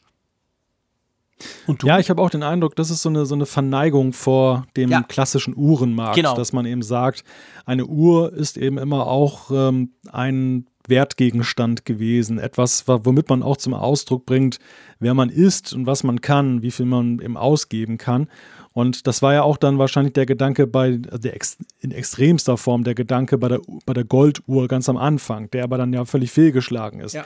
Jetzt ist man eher so im Mittelfeld angekommen, in Anführungszeichen, was die Preise angeht. Also Keramik und Titan, teurer, ja, aber eben nicht so, so un, äh, ungleich teurer als Gold. Mhm. Dennoch weiß ich immer nicht so richtig, also ich glaube, ja, das ist wichtig für Apple, dass sie das haben, aber ich glaube nicht, dass es wirklich ein äh, Verkaufs Verkaufswert eine relevante äh, Größe ist. Also dass, dass, dass irgendwie sie nennenswerte Größenordnungen davon absetzen können und werden in Zukunft. Mhm. Am Anfang, man diskutiert immer sehr heftig darüber. Wir ja. haben ja auch damals diese Keramik-Variante sehr bewundert. Mhm. Aber jetzt mittlerweile, muss ich dir sagen, sehe ich, ich gucke auch immer nur eher auf Alu oder Edelstahl in der Entscheidung. Ja, ich finde auch. Also so diese, diese, ich sag mal, Level Keramik, der dann doch auch noch mal ein paar hundert Euro teurer ist als Titan oder Edelstahl. So in diesem, in diesem Level habe ich auch das Gefühl, das ist wirklich sehr Special Interest. Also das ist, das ist wirklich noch weiter von Otto Normalnutzer entfernt. Edelstahl Alu und, und, und Titan finde ich, das macht absolut Sinn, weil ich glaube, es gibt schon noch genug, die sagen, hey, ich will eben Edelstahl oder jetzt auch Titan, das ist natürlich noch viel mehr die Verbeugung, von der du gesprochen hast quasi. Gibt es ja im klassischen Uhrenbau auch ganz ein wichtiges Material. Das andere, dieses Keramik-Ding, das, das ist, glaube ich, schon nicht überraschend, dass das mal da war. Ich glaube, mit der Series 2, dann mit der 3er auch noch, 4er war es dann weg. Also das, das ist so, ja, ich weiß nicht, vielleicht kommt auch da mal was, keine Ahnung, Gold zurück. Also Gold dann nicht Level 15.000 Euro, sondern halt 1500 Euro. Das könnte ich mir schon vorstellen. Aber das ist wirklich, glaube ich, mehr Image. Das ist nicht, das ist nicht, weil die wirklich viele Verkaufs-, äh, also weil die wirklich viele Stückzahlen davon machen. Vielleicht ein letztes Wort noch, sozusagen als Abschlussnotiz. Ähm, warum ist jetzt eigentlich fünf Jahre Apple Watch? Das ist ja eigentlich ein merkwürdiges, äh, merkwürdige Jahreszeit für, für Apple Neuerscheinungen. Es war ja auch tatsächlich so, dass die ja schon früher, nämlich damals ja auch parallel so in dieser iPhone-Phalanx im September vorgestellt mhm. wurde. Aber der Freitag, 24. April, also vom Tag der Aufzeichnung aus gesehen, jetzt in zwei Tagen, das war der Starttermin, wo dann in Deutschland zumindest und auch in anderen Ländern mhm. die Apple Watch dann verfügbar wurde. Ja, Apple hat einfach lang gebraucht. Also das war so ein, so ein Klassiker, wie, wie, wie, eigentlich beim ersten iPhone. Das erste iPhone wurde ja auch im Januar vorgestellt. Steve Jobs, ihr alle wisst es, Macworld auf große Keynote, legendär. Und dann in den Verkauf in den USA kam es ja dann erst im Juni. Und zu uns nach Deutschland kam es ja dann erst Ende Jahr etc. So ähnlich lief das bei der Apple Watch. Ich erinnere mich nicht mehr genau, ob es irgendeinen Grund gab, aber das war genau so. Du hast nämlich recht, es wurde an der iPhone Keynote vorgestellt. Da haben sie doch so ein Zusatzzelt noch hingebaut, damit sie eben die ganzen Fashion-Influencer da einladen konnten und so. Und dann aber kam es tatsächlich eigentlich erst ein halbes Jahr später wirklich auf den Markt. Ich weiß gar nicht mehr, warum das noch so war. Weißt du das? Ich glaube, es war tatsächlich so, dass sie die sehr frühzeitig rausgehauen haben, ja. also die Informationen und dann waren sie aber noch gar nicht in der Massenproduktion soweit. Ich glaube, es war aber sogar so ein, so ein riesiger Kubus damals, so ein weißes Ding. Ja, ja, genau, da, irgend sowas. Da hatten ja, alle genau. noch so spekuliert, was Apple wohl Gewaltiges da zeigt. Ja, ja. genau, Stimmt. um Gottes Willen. Der Zeier könnte es uns da sagen, der war ja eingeladen, ganz exklusiv, der, der war bei dieser Vorstellung dabei. Ähm, ja, genau. Also das war so untypisch für Apple. Also früher war das bei Apple typischer. Ich bin froh, ist es nicht mehr so, dass halt quasi zwischen Vorstellung und dann wirklich Release-Zeit, ähm, also wenn man es dann wirklich kaufen konnte, äh, Mona Monate dazwischen lagen. Das, das finde ich immer ganz nervig. Das ist heute zum Glück meistens nicht mehr so. Wir haben zwar auch zum Teil Verschiebungen, manchmal sind es ein, zwei Monate. Beim iPhone 10 war es ja so, dass das 8er war zuerst erhältlich und dann erst einige Wochen später kam dann das, das 10er, das raus, aber grundsätzlich sind heute ja Vorstellung und Release relativ nah zusammen. Das passt mir natürlich als Mr. Ungeduldig.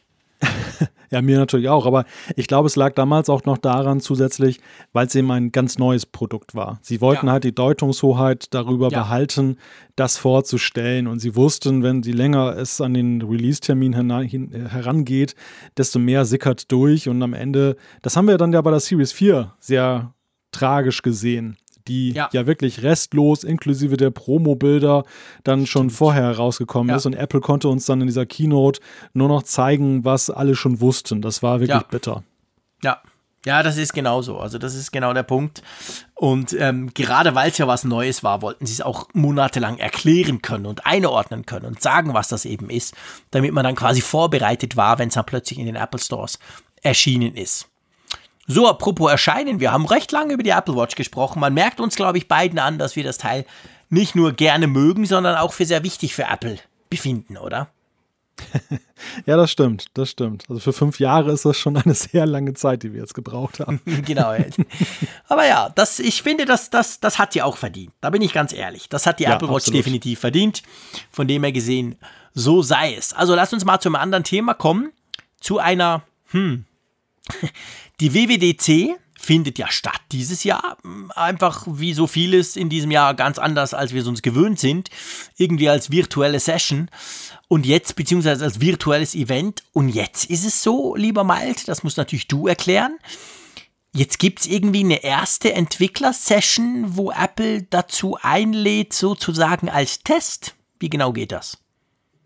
Ja, das kam ganz überraschend diese Woche. Es gab eine Einladung an äh, Apple-Entwickler, also an Entwickler von, von Apps für Apple, die eben dann dann an einem Webinar teilnehmen können, wo es dann halt darum ging, ähm, wie man diese Funktion besser nutzt, um jetzt zum Beispiel für Menschen mit Einschränkungen dann das besser in der App zu haben. Und im ersten Moment, als ich diese Einladung, ich habe die auch bekommen, sah, da dachte ich so, ja, spannendes Thema, zweifelsohne, aber mhm.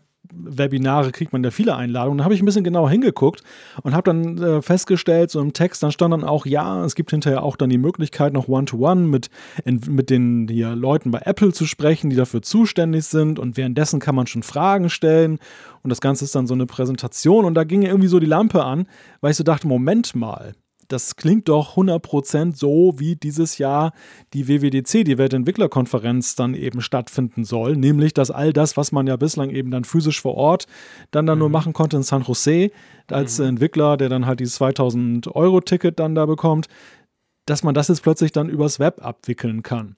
Und in diese Richtung ging natürlich auch sofort die Deutung vieler Nachrichtenportale, die sagten, oh, die WWDC geht los. Natürlich ist das nicht die WWDC. Ich glaube eher, es ist so eine Art Testlauf. Apple testet mhm. das hier, um mhm. dann, dann zu gucken, ob die Technologien, die sie sich jetzt bereitgelegt haben, ob die jetzt nachher massentauglich sind, ob dann nicht wirklich dann, wenn ob dann, dann alle kommen. Nicht, genau, wenn dann die große Masse kommt und vor allem auch massenhaft dann diese, diese Sessions stattfinden. Mhm. Ja, und das finde ich sehr spannend. Also das, ähm, das ist definitiv da, interessant, ja, das ist wirklich spannend. Wir, wir, reden, also wir reden vielleicht auch noch über weitere Details dazu, denn es ist nämlich zum Beispiel so, mich, ich habe mir ja auch die Frage gestellt, wie machen sie dann diese Dialoge dann mit den, mit den Leuten von Apple mhm. hinterher? Das wollen sie über WebEx machen, über diese Cisco-Software, die Apple ja auch intern okay. einsetzt. Ja, ja, ja, ja ich dachte auch, dass sie da was Eigenes vielleicht entwickeln, aber nee, ich nee. hätte es gehofft. Es gibt wenige Tools, die ich so ungern nutze wie WebEx mit, mit den ganzen Telefonie ein. Das kommt mir so vor, das ist so quasi das ist, inzwischen gibt es zwar auch Apps und weiß nicht was und ist sicher super secure und man kann sicher sein, dass es Millionen kostet, aber es fühlt sich so an, wie wenn ich früher in den 80er Jahren den Akustikkoppler genutzt habe und dann und dann habe ich irgendeine Verbindung aufgebaut in irgendeine Mailbox oder so. Also WebEx finde ich ist technologisch vom Gefühl her, so wie ich es nutze. Apple macht auch ab und zu Briefings damit und so das ist jetzt das Letzte, was ich irgendwie mit einer fancy Entwicklerkonferenz in Verbindung bringen würde. Aber ja, wahrscheinlich hat sich Apple gesagt, hey, wir haben 100 Millionen pro Jahr, die wir an Cisco zahlen für den Mist, jetzt müssen wir es auch mal brauchen, oder? Ja, also ich denke einfach, dass sie sagen, wir finden das jetzt nicht neu, sondern wir benutzen ja, das, was wir klar. intern auch so als etabliert verwenden. Interessant fand ich noch die, die Geschichte, sie haben das ja dann rausgeschickt an Entwickler und haben gesagt, du kannst daran teilnehmen und dann konntest du dich da einschreiben aber es war dann so sozusagen First Come, First Serve. Also wer zuerst da okay. war, der malte zuerst. Und als die Liste dann voll war, ich, als ich reingeguckt habe, da waren dann schon genug Anmeldungen da. Ähm, okay. Da hieß es dann nur, Edgy Badge, äh, hast du Pech gehabt. Also die, die Liste ist voll. Und das hat bei mir natürlich die Frage aufgeworfen, wie wird denn wohl der Modus sein jetzt bei der WWDC? Denn ich denke, in irgendeiner Art und Weise werden sie weiterhin die, den Zugang limitieren, ja, weil ansonsten wird es total unübersichtlich mit diesen One-to-One-Gesprächen. Die Frage ist, wird es das WWDC-Ticket für alles geben, so wie sonst? Mhm. Oder werden sie das diesmal so machen, dass sie das viel mehr fragmentieren, dass sie wirklich sagen. Auf einzelne ähm, Sessions runtergebrochen. Ja, ja, weil es ist nämlich, das habe ich immer schon gedacht, es ist ja eigentlich auch ein bisschen fast Perlen vor die Säue geworfen, dass diese APIs sind so divers mittlerweile geworden. Die, die richten sich an so unterschiedliche Entwickler, mhm. dass ja für viele Entwickler dann beispielsweise, du hast irgendeine Mediatheken-App, dann interessieren dich natürlich diese ganzen AV-Player-Geschichten und so weiter, was Apple dann mhm. neu hat. Du interessierst dich aber meinetwegen jetzt nicht dafür, wie du eine Apple Watch-App jetzt konzipierst ja. oder so, was sie auch zeigen. Oder wie du, TV, ja gut, tvOS dann vielleicht noch, aber viele andere Dinge eben nicht. Und es wäre eigentlich schon auch bei der physischen Konferenz fast überfällig geworden, zu, gewesen, zu sagen, komm, wir müssen das irgendwie mehr jetzt auch dann aufsplitten in die verschiedenen Bereiche, die dann relevant sind. Aber das kannst du natürlich bei so einer physischen Veranstaltung, wo alle ja dann doch irgendwie zusammenkommen, nicht gewährleisten. Das wäre jetzt die große Chance online, dass du da eben Stimmt. wirklich sagst, okay, der, der Entwicklerkreis, der teilnehmen kann, ist einfach jetzt viel größer, weil wir mhm. dann halt nicht alle für alles zulassen, aber eben dann meinetwegen fünf Themenbereiche definieren ja. oder so. Ja, würde absolut Sinn machen, da bin ich ganz bei dir. Das könnte natürlich sein, dass man es dann so macht, weil man dann auch mehr Leute generell natürlich hinkriegt, weil wir, du hast dann vielleicht ein paar hundert, die sich für das interessieren, ein paar hundert so. Zusammengenommen könntest du so aber wahrscheinlich mehr Leute einladen an, in Anführungszeichen, zu diesem virtuellen Event als sonst, wo du einfach eine fixe Nummer hast, was sind es immer, 6000 oder so, und die werden verlost und Punkt. Und, und gewisse Events sind wahrscheinlich überfüllt und andere guckt fast niemand an. Ja, spannend. Also das wird interessant sein. Was denkst du? Wann rechnest du mit Informationen zu dieser WWDC? Normalerweise ist es ja so irgendwann mal im April. Ende April mhm. kriegt man ja dann so erste Infos, Anfang Mai, wenn man weiß, Ende Mai, Anfang Juni ist das Ding. Also eigentlich müsste ja in den nächsten so puh, plus minus zwei Wochen mal was, was erscheinen, oder? Offiziell von Apple, dass sie so ein bisschen erklären, wie sie sich das vorstellen, oder? Ja, also dieses Event ist jetzt für den 23. April angesetzt, mhm. sprich jetzt mhm. am Donnerstag. Mhm. Ähm, ich denke mal, dass sie sich vielleicht noch eine Woche Zeit nehmen, um die ja. Learnings dann auszuwerten, die sie daraus gezogen haben. Also, dass wir dann, dann ähm, Ende des Monats, so spätestens Anfang Mai, dann eben dann genauere Infos dann bekommen werden. Ja. Sie können sich natürlich ein klein bisschen mehr Zeit lassen, weil im Gegensatz zur physischen Veranstaltung sind die Leute ja dann doch flexibler, aber eben auch nicht so flexibel, denn sie müssen es ja jetzt gerade in diesen schwierigen Zeiten ja auch irgendwo für sich einplanen, dass sie sagen, okay, dann ist WWDC-Woche. Die Frage ja. ist ja auch, ob Apple überhaupt bei seinem klassischen Juni-Termin bleibt. Also Juni denke ich auf jeden Fall, aber ob sie dann eben bei eben, dieser meist der ersten wir Woche. Wir wissen es ja noch gar nicht offiziell. Nein. Also wir haben ja noch kein Datum ich, ich glaube sehr fest, dass das Apple das bewusst auch offen gelassen hat, dass sie mhm. das auch ja. abhängig machen von der internationalen Entwicklung und ja auch speziell der Entwicklung mit, den, mit dem Coronavirus, der Pandemie in den USA, die ja auch recht dramatisch ist, mhm. dass sie eben äh, ja da gucken, wann passt es denn gut, so eine Entwicklerkonferenz auch online abzuhalten. Denn es kann ja auch leicht sein, dass Weltereignisse die dann auch noch in Schatten stellen, selbst wenn sie nur virtuell Klar. stattfindet. Und äh, es ist ja eben auch so, dass sie ja dann eben mit den Softwareankündigungen ja auch marketingtechnisch dann Wichtiges dann eben da lancieren. Also wir haben es ja jetzt mhm. beim iPhone SE gesehen, wie schwer sie sich da schon mitgetan haben. Ich möchte mir nicht ausmalen, wie schwer ihnen die Entscheidung fällt, jetzt wenn es um die elementaren Updates des Jahres geht. Boah. Ja, das ist keine leichte Entscheidung, definitiv. Wird interessant. Wir bleiben dran, oder? Was da kommt und wann es da vor allem kommt. Genau. Apropos, was wann kommt, das ist ja eine schöne Überleitung. Oh, wunderbar. Ähm, Zufall, ehrlich gesagt. Ich quassle ja immer so einfach drauf los, du weißt ja, ich überlege nicht viel. Ähm, es soll ja wohl es gibt ja jetzt wieder ganz neue Gerüchte zu neuen ähm, Apple-Devices. Das ist so hingehend nichts Neues. Aber was schon interessant ist, darum haben wir es so ein bisschen rausgenommen. Wir haben dann noch nachher noch ein paar andere Gerüchte, aber als Einzelgerücht sagen wir mal, es wird von einem neuen iMac gesprochen in der Gerüchteküche. Das allein ist jetzt noch nicht groundbreaking, sage ich mal, weil wir auch schon gesagt haben, wir erwarten schon lange einen neuen iMac. Aber die Größe, die Größe, lieber Malte, die, die gefällt mir nicht. gefällt dir nicht? Ich erkläre dir auch gleich warum. Es wird von einem 23 Zoll iMac gesprochen, der later this year, also irgendwann in diesem Jahr, wohl erscheinen soll. Und jetzt ist es so, das wäre ja neu. Wir haben den 22 Zoll iMac, wir haben den 27 Zoll iMac, oder ist es so? Mhm. Doch, 22, mhm, 27, genau. 21,5 genau. und 27. Ja, ja, genau, okay, so. Ah, siehst du, ich habe es nämlich falsch im Kopf gehabt. Tja, seht ihr. Ähm, und zwar, ich habe gesagt, es gefällt mir nicht, weil ich dachte, der normale ist 24, also der kleinere als den, den wir haben. Aber stimmt ja gar nicht. Der ist ja 21,5. Mhm. Da ist natürlich, das, das gefällt mir schon wieder viel besser, weil das wäre so ein bisschen die gleiche Idee vom 15, was hatten wir, 15 Zoll MacBook Pro und dann haben wir einen 16 Zoll MacBook Pro bekommen, das praktisch gleich groß war, aber dafür sind die Ränder ein bisschen dünner geworden. Meinst genau. du genau, das geht in diese Richtung? Ich meine, der iMac hat ja noch massig Platz, um das Display zu vergrößern, ohne dass das Gerät größer wird, oder? Ja, das ist genau der Punkt. Also im Gegensatz zum MacBook oder MacBook Pro, wo ja vorher schon die Ränder nicht so irrsinnig groß waren, sodass man dann eben insgesamt noch einen Zoll rausholen konnte, aber mehr auch nicht. So, so ist es beim, beim iMac ja schon immens, was du momentan da an Fläche hast, die eben dann für Rand drauf geht. Du hast den schwarzen Rahmen um, Display, um das Display. Du hast unten ja auch noch dann so ein bisschen Alu dann, wo man auch noch dann theoretisch rangehen könnte. Ganz viel Alu. eine ganze Ecke Alu. Genau. Und also wenn man der Theorie folgt, dann ist es ja sehr, sehr plausibel, dass dann eben dann im gleichen Gehäuse sozusagen oder im gleichen Größen Maßstab des Gehäuses dann mehr Display drin steckt und dass dann die, die Größen halt auch aufgebohrt werden. Also dass man zum ersten, ersten Schritt dann wahrscheinlich ein 23 Zoll iMac dann bekommt und im nächsten dann ein meinetwegen 28 Zoll iMac anstelle des bisherigen 27ers. Aber das finde ich merkwürdig.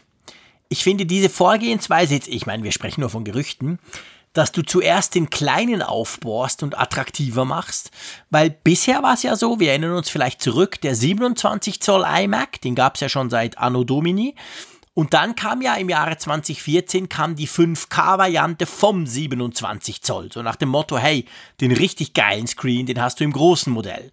Und dann erst ein paar Jahre später kam dann der 22 Zoll, der 4K-Display bekommen hat. Also dann wurde der quasi displaytechnisch aufgerüstet. Hier wäre es genau umgekehrt. Wenn wir zuerst den kleinen kriegen mit, mit größerem Display und, und, und weniger dicken Rändern. Meinst du, dass sie das wechseln? Oder ist das mehr so, dass die Gerüchteküche, der ist jetzt halt zuerst rausgepurzelt?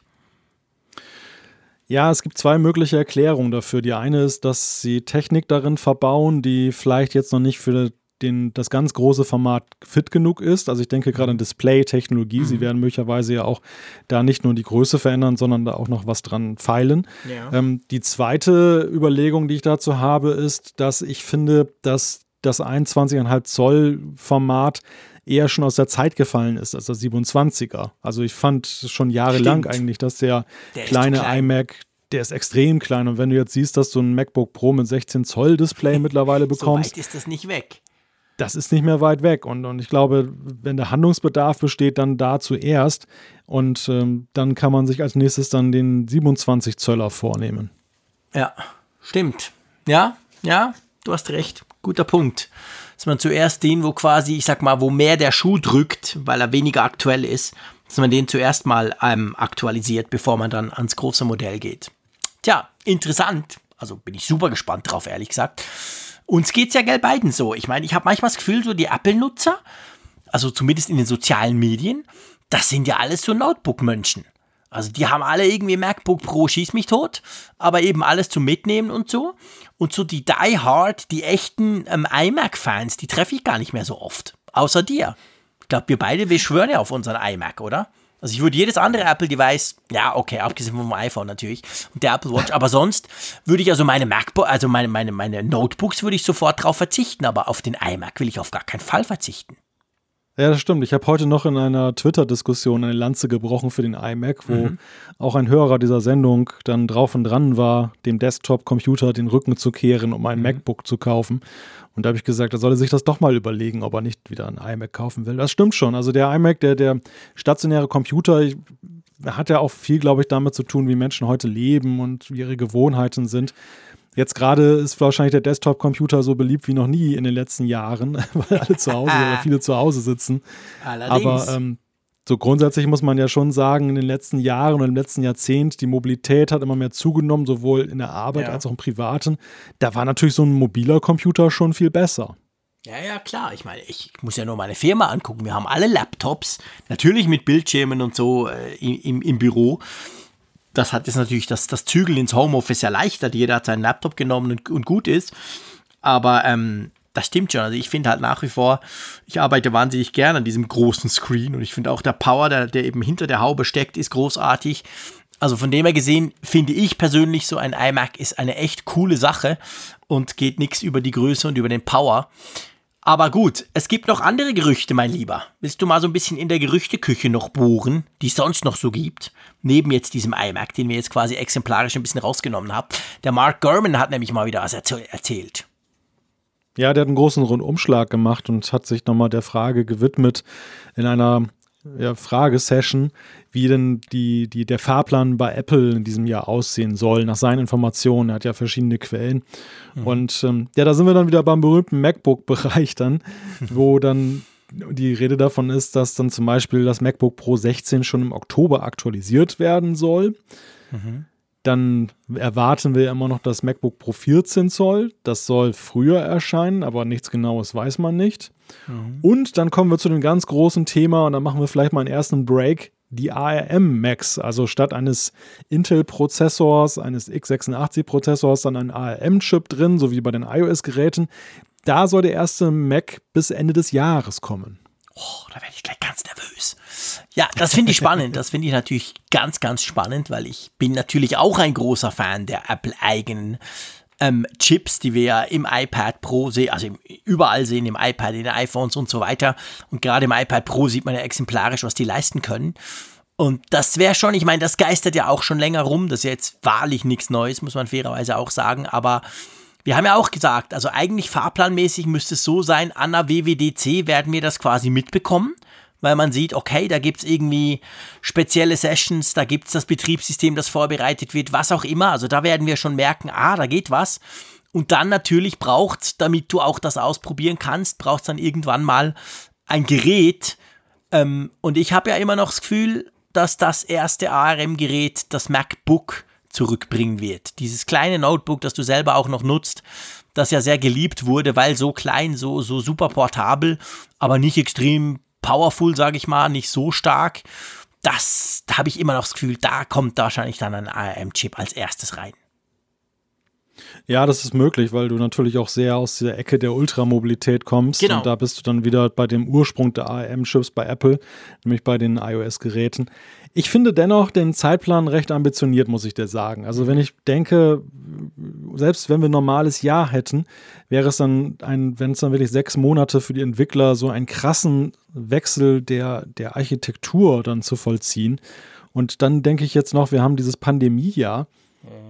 Ich, ich hätte persönlich eher darauf getippt, dass Apple sich beim Thema ARM Konversion wesentlich mehr Zeit nimmt. So wie es ja. ja auch ja bei einem vergleichsweise viel weniger drängenden Thema, jetzt nämlich dieser, dieser ähm, Mac-App-Geschichte, dass du dann da Apps von iOS auf den Mac portieren kannst.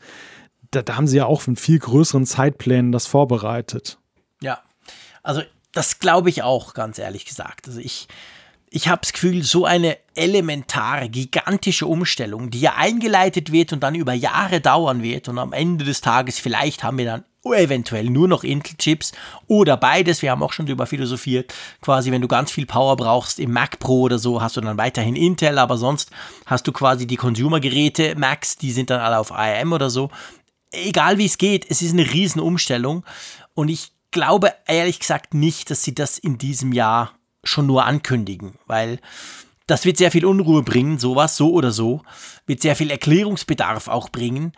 Und in dem Jahr ohne Keynotes quasi, oder sagen wir ohne richtige, echte Keynotes, ähm, kann ich mir das nicht vorstellen. Ich hatte überhaupt so ein bisschen den Eindruck bei diesem Bericht von Mark Gurman, er hat ja immer exzellente Quellen, muss man sagen. Er hat ja schon, ist ja sehr oft schon sehr richtig gelegen. Aber ich hatte beim Lesen, ich weiß nicht, ob es dir auch so ging, so ein bisschen das Gefühl, hat er das jetzt geschrieben vor der ganzen Geschichte?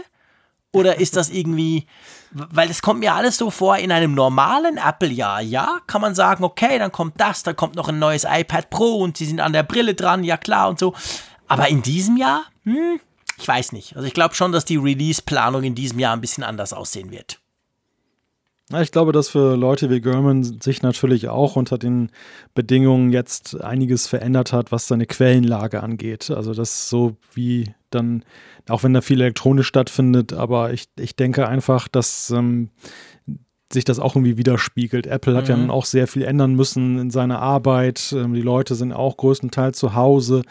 Also ja. ich, ich ich finde diese ganze Gerüchteküche, gerade was jetzt solche Geschichten angeht, die nun aus, äh, nicht aus der Zuliefererkette kommen, sondern eher so aus Apple internen Kreisen, finde ich noch fragwürdiger. Und German muss natürlich jetzt auch zusehen, dass er irgendwie im Spiel bleibt, dass er jetzt auch weiterhin dann liefert und, und etwas bringt. Und ich könnte mhm. mir sehr gut vorstellen, dass am Ende des Jahres, wenn man die Liste mal sich nochmal vornimmt und Häkchen dran macht, dass da sehr viele Kreuze stehen werden im Sinne von, ist doch nicht so gekommen. Ja, ja, ja, das ist gut möglich, absolut. Das könnte tatsächlich sein. Gut. Ähm, komm, wir kommen zu den Apfelstücken. Einverstanden? Ja. Und Gleich eine kleine Rubrik, die wir ja am liebsten anfangen mit Apple Pay. ja. ja, was lange währt, wird endlich gut. Und ähm, es war jetzt endlich soweit. Die, die Volksbanken in Deutschland, die Volks- und Raiffeisenbanken, haben jetzt Apple Pay eingeführt. Wir erinnern uns.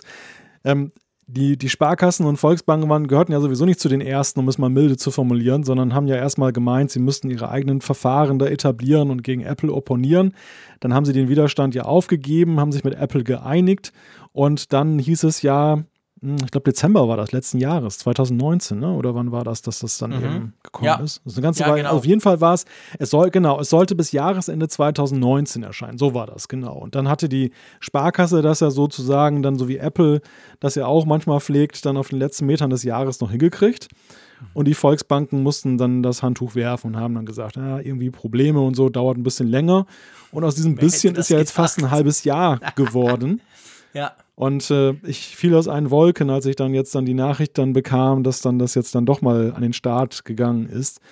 Allerdings auch ohne die Girokarte. Also es ist auch wieder nur Kreditkarte. Mhm. Man hätte ja denken können, dass wenn die Volksbanken schon später starten, dass sie vielleicht gleich den zweiten äh, Schritt vor dem ja. ersten machen äh, und die Sparkassen dann da wieder aufholen oder überrunden. Nein, mitnichten. Auch da ist es so nur Kreditkarten. Und das hat mich dann heute zu der Frage geführt, und das fand ich auch ganz interessant, was dann da zurückkam an Feedback. Wann kommen denn jetzt überhaupt die Girokarten? Wann kann ich denn jetzt dann mit mhm. meinem äh, Girokonto da auch bezahlen? Und das und? ist ganz, ja, es war so, dass Banken sich dazu geäußert haben und Finanzexperten. Und am Ende kristallisierte sich irgendwie heraus, möglicherweise kommt das gar nicht mehr. Okay. Also bei euch nicht oder generell nicht?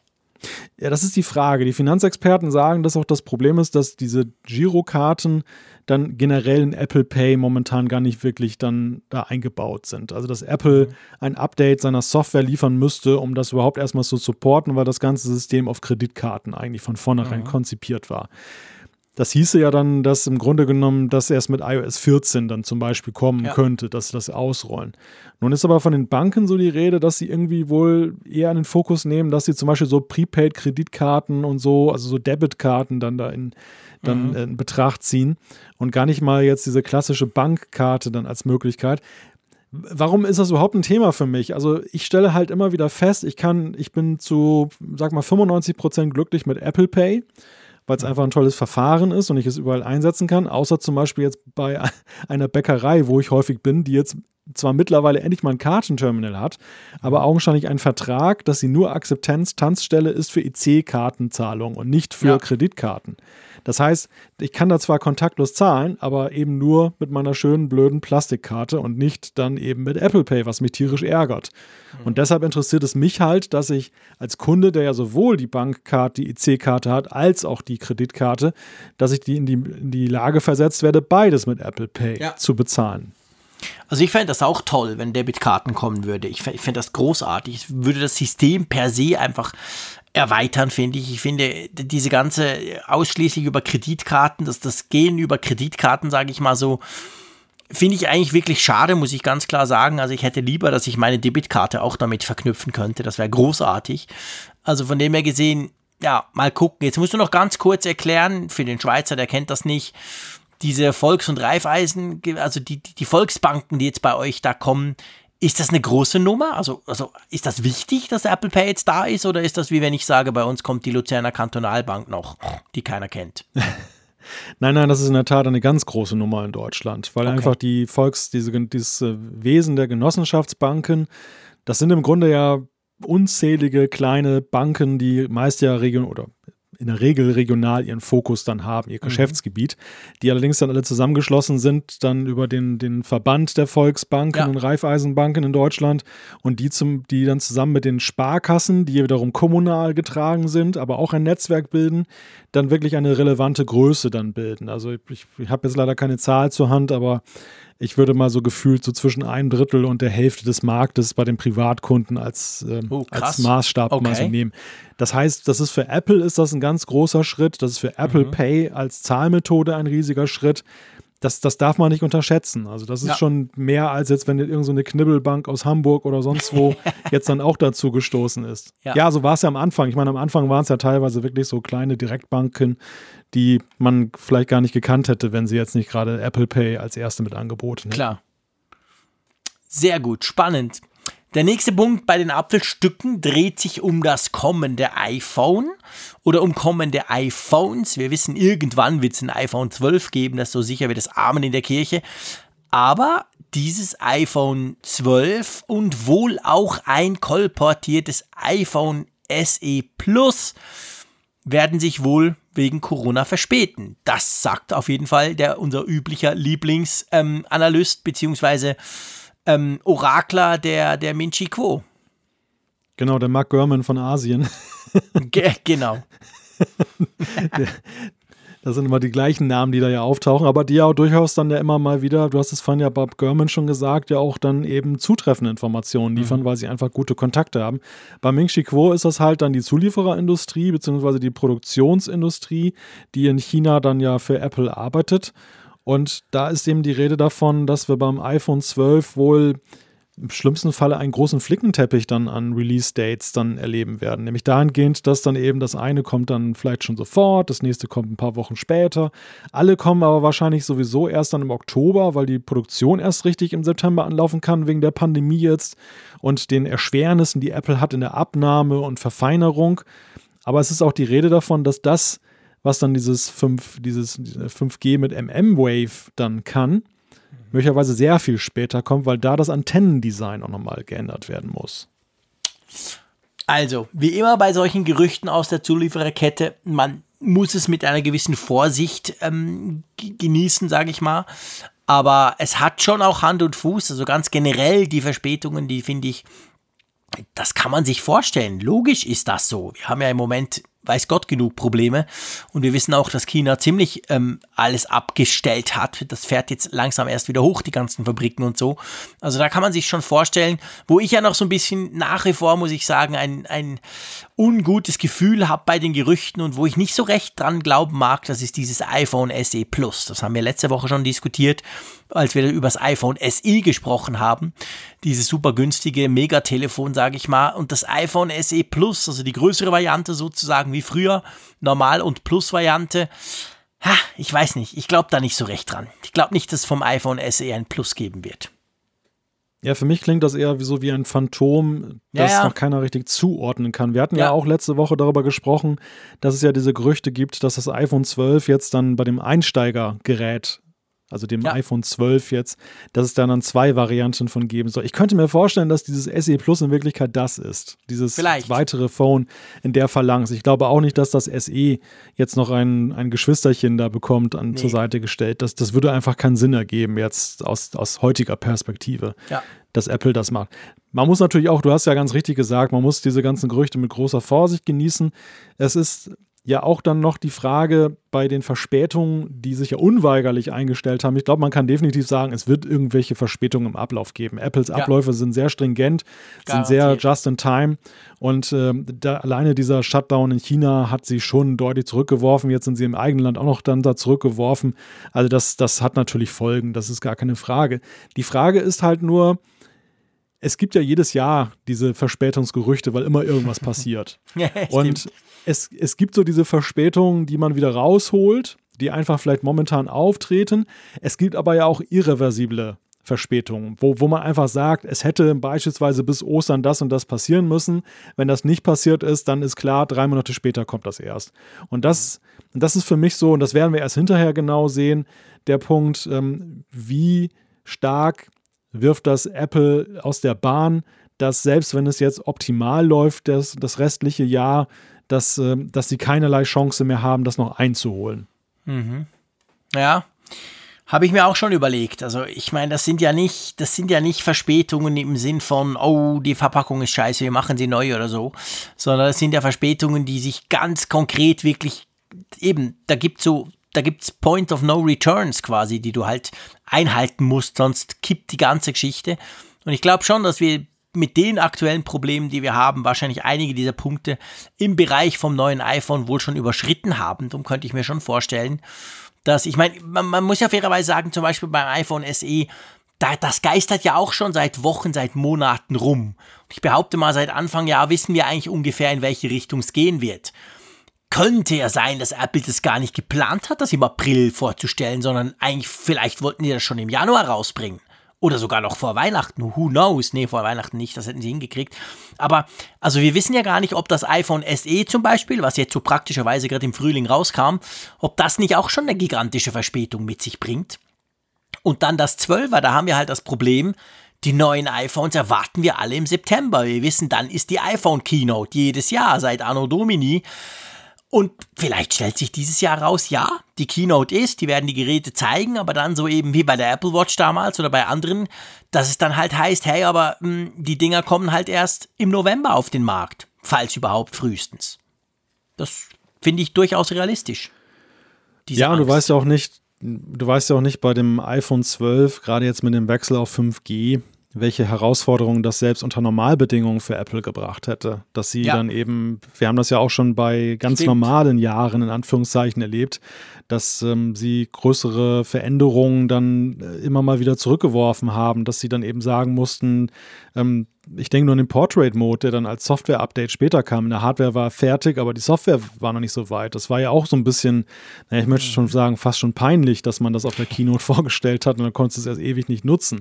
Ja. Und das haben wir immer wieder erlebt, dass, dass eben solche, solche Verschiebungen dann passierten äh, beim mhm. iPhone 10, da war es ja eine strategische Geschichte, dass man das so ein bisschen später lanciert hat, äh, dass man das so mit dem anderen Gerät dann halt dann ähm, ja in Abständen rausgebracht hat. Und jetzt kommt noch dieses total anormale Jahr dazu. Ja. Das ist ein toxischer Mix. Also ich glaube ja, einfach, ja. Das, ist, das ist so der Punkt. Stimmt. Genau, wir haben nicht nur dieses crazy Jahr, wir haben auch noch 5G und all die Geschichten. Das sind natürlich auch ganz große Herausforderungen. Bleibt mal abzuwarten. Wir müssen noch über den Chaos Computer Club, Club diskutieren, der nämlich die Datenspende-App des ähm, Robert Koch Instituts bei euch, hm, sagen wir mal, jetzt nicht so toll findet, oder? Darf man das so sagen?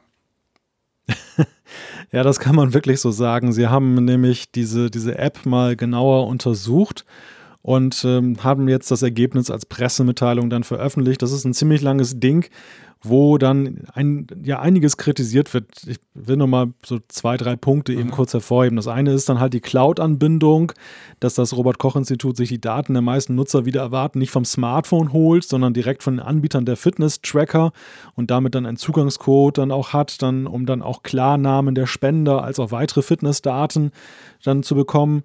Dann geht es um die Pseudonymisierung, die ja auch ein ganz zentrales Element ist, mhm. dass dann eben diese hochsensiblen Gesundheitsdaten nicht dann schon auf dem Gerät selber halt pseudonymisiert werden, sondern die werden erstmal dann übertragen und teilweise mitsamt der Klarnamen der Datenspender abgerufen und dann eben erst auf der Serverseite findet dann eben diese Pseudonymisierung statt.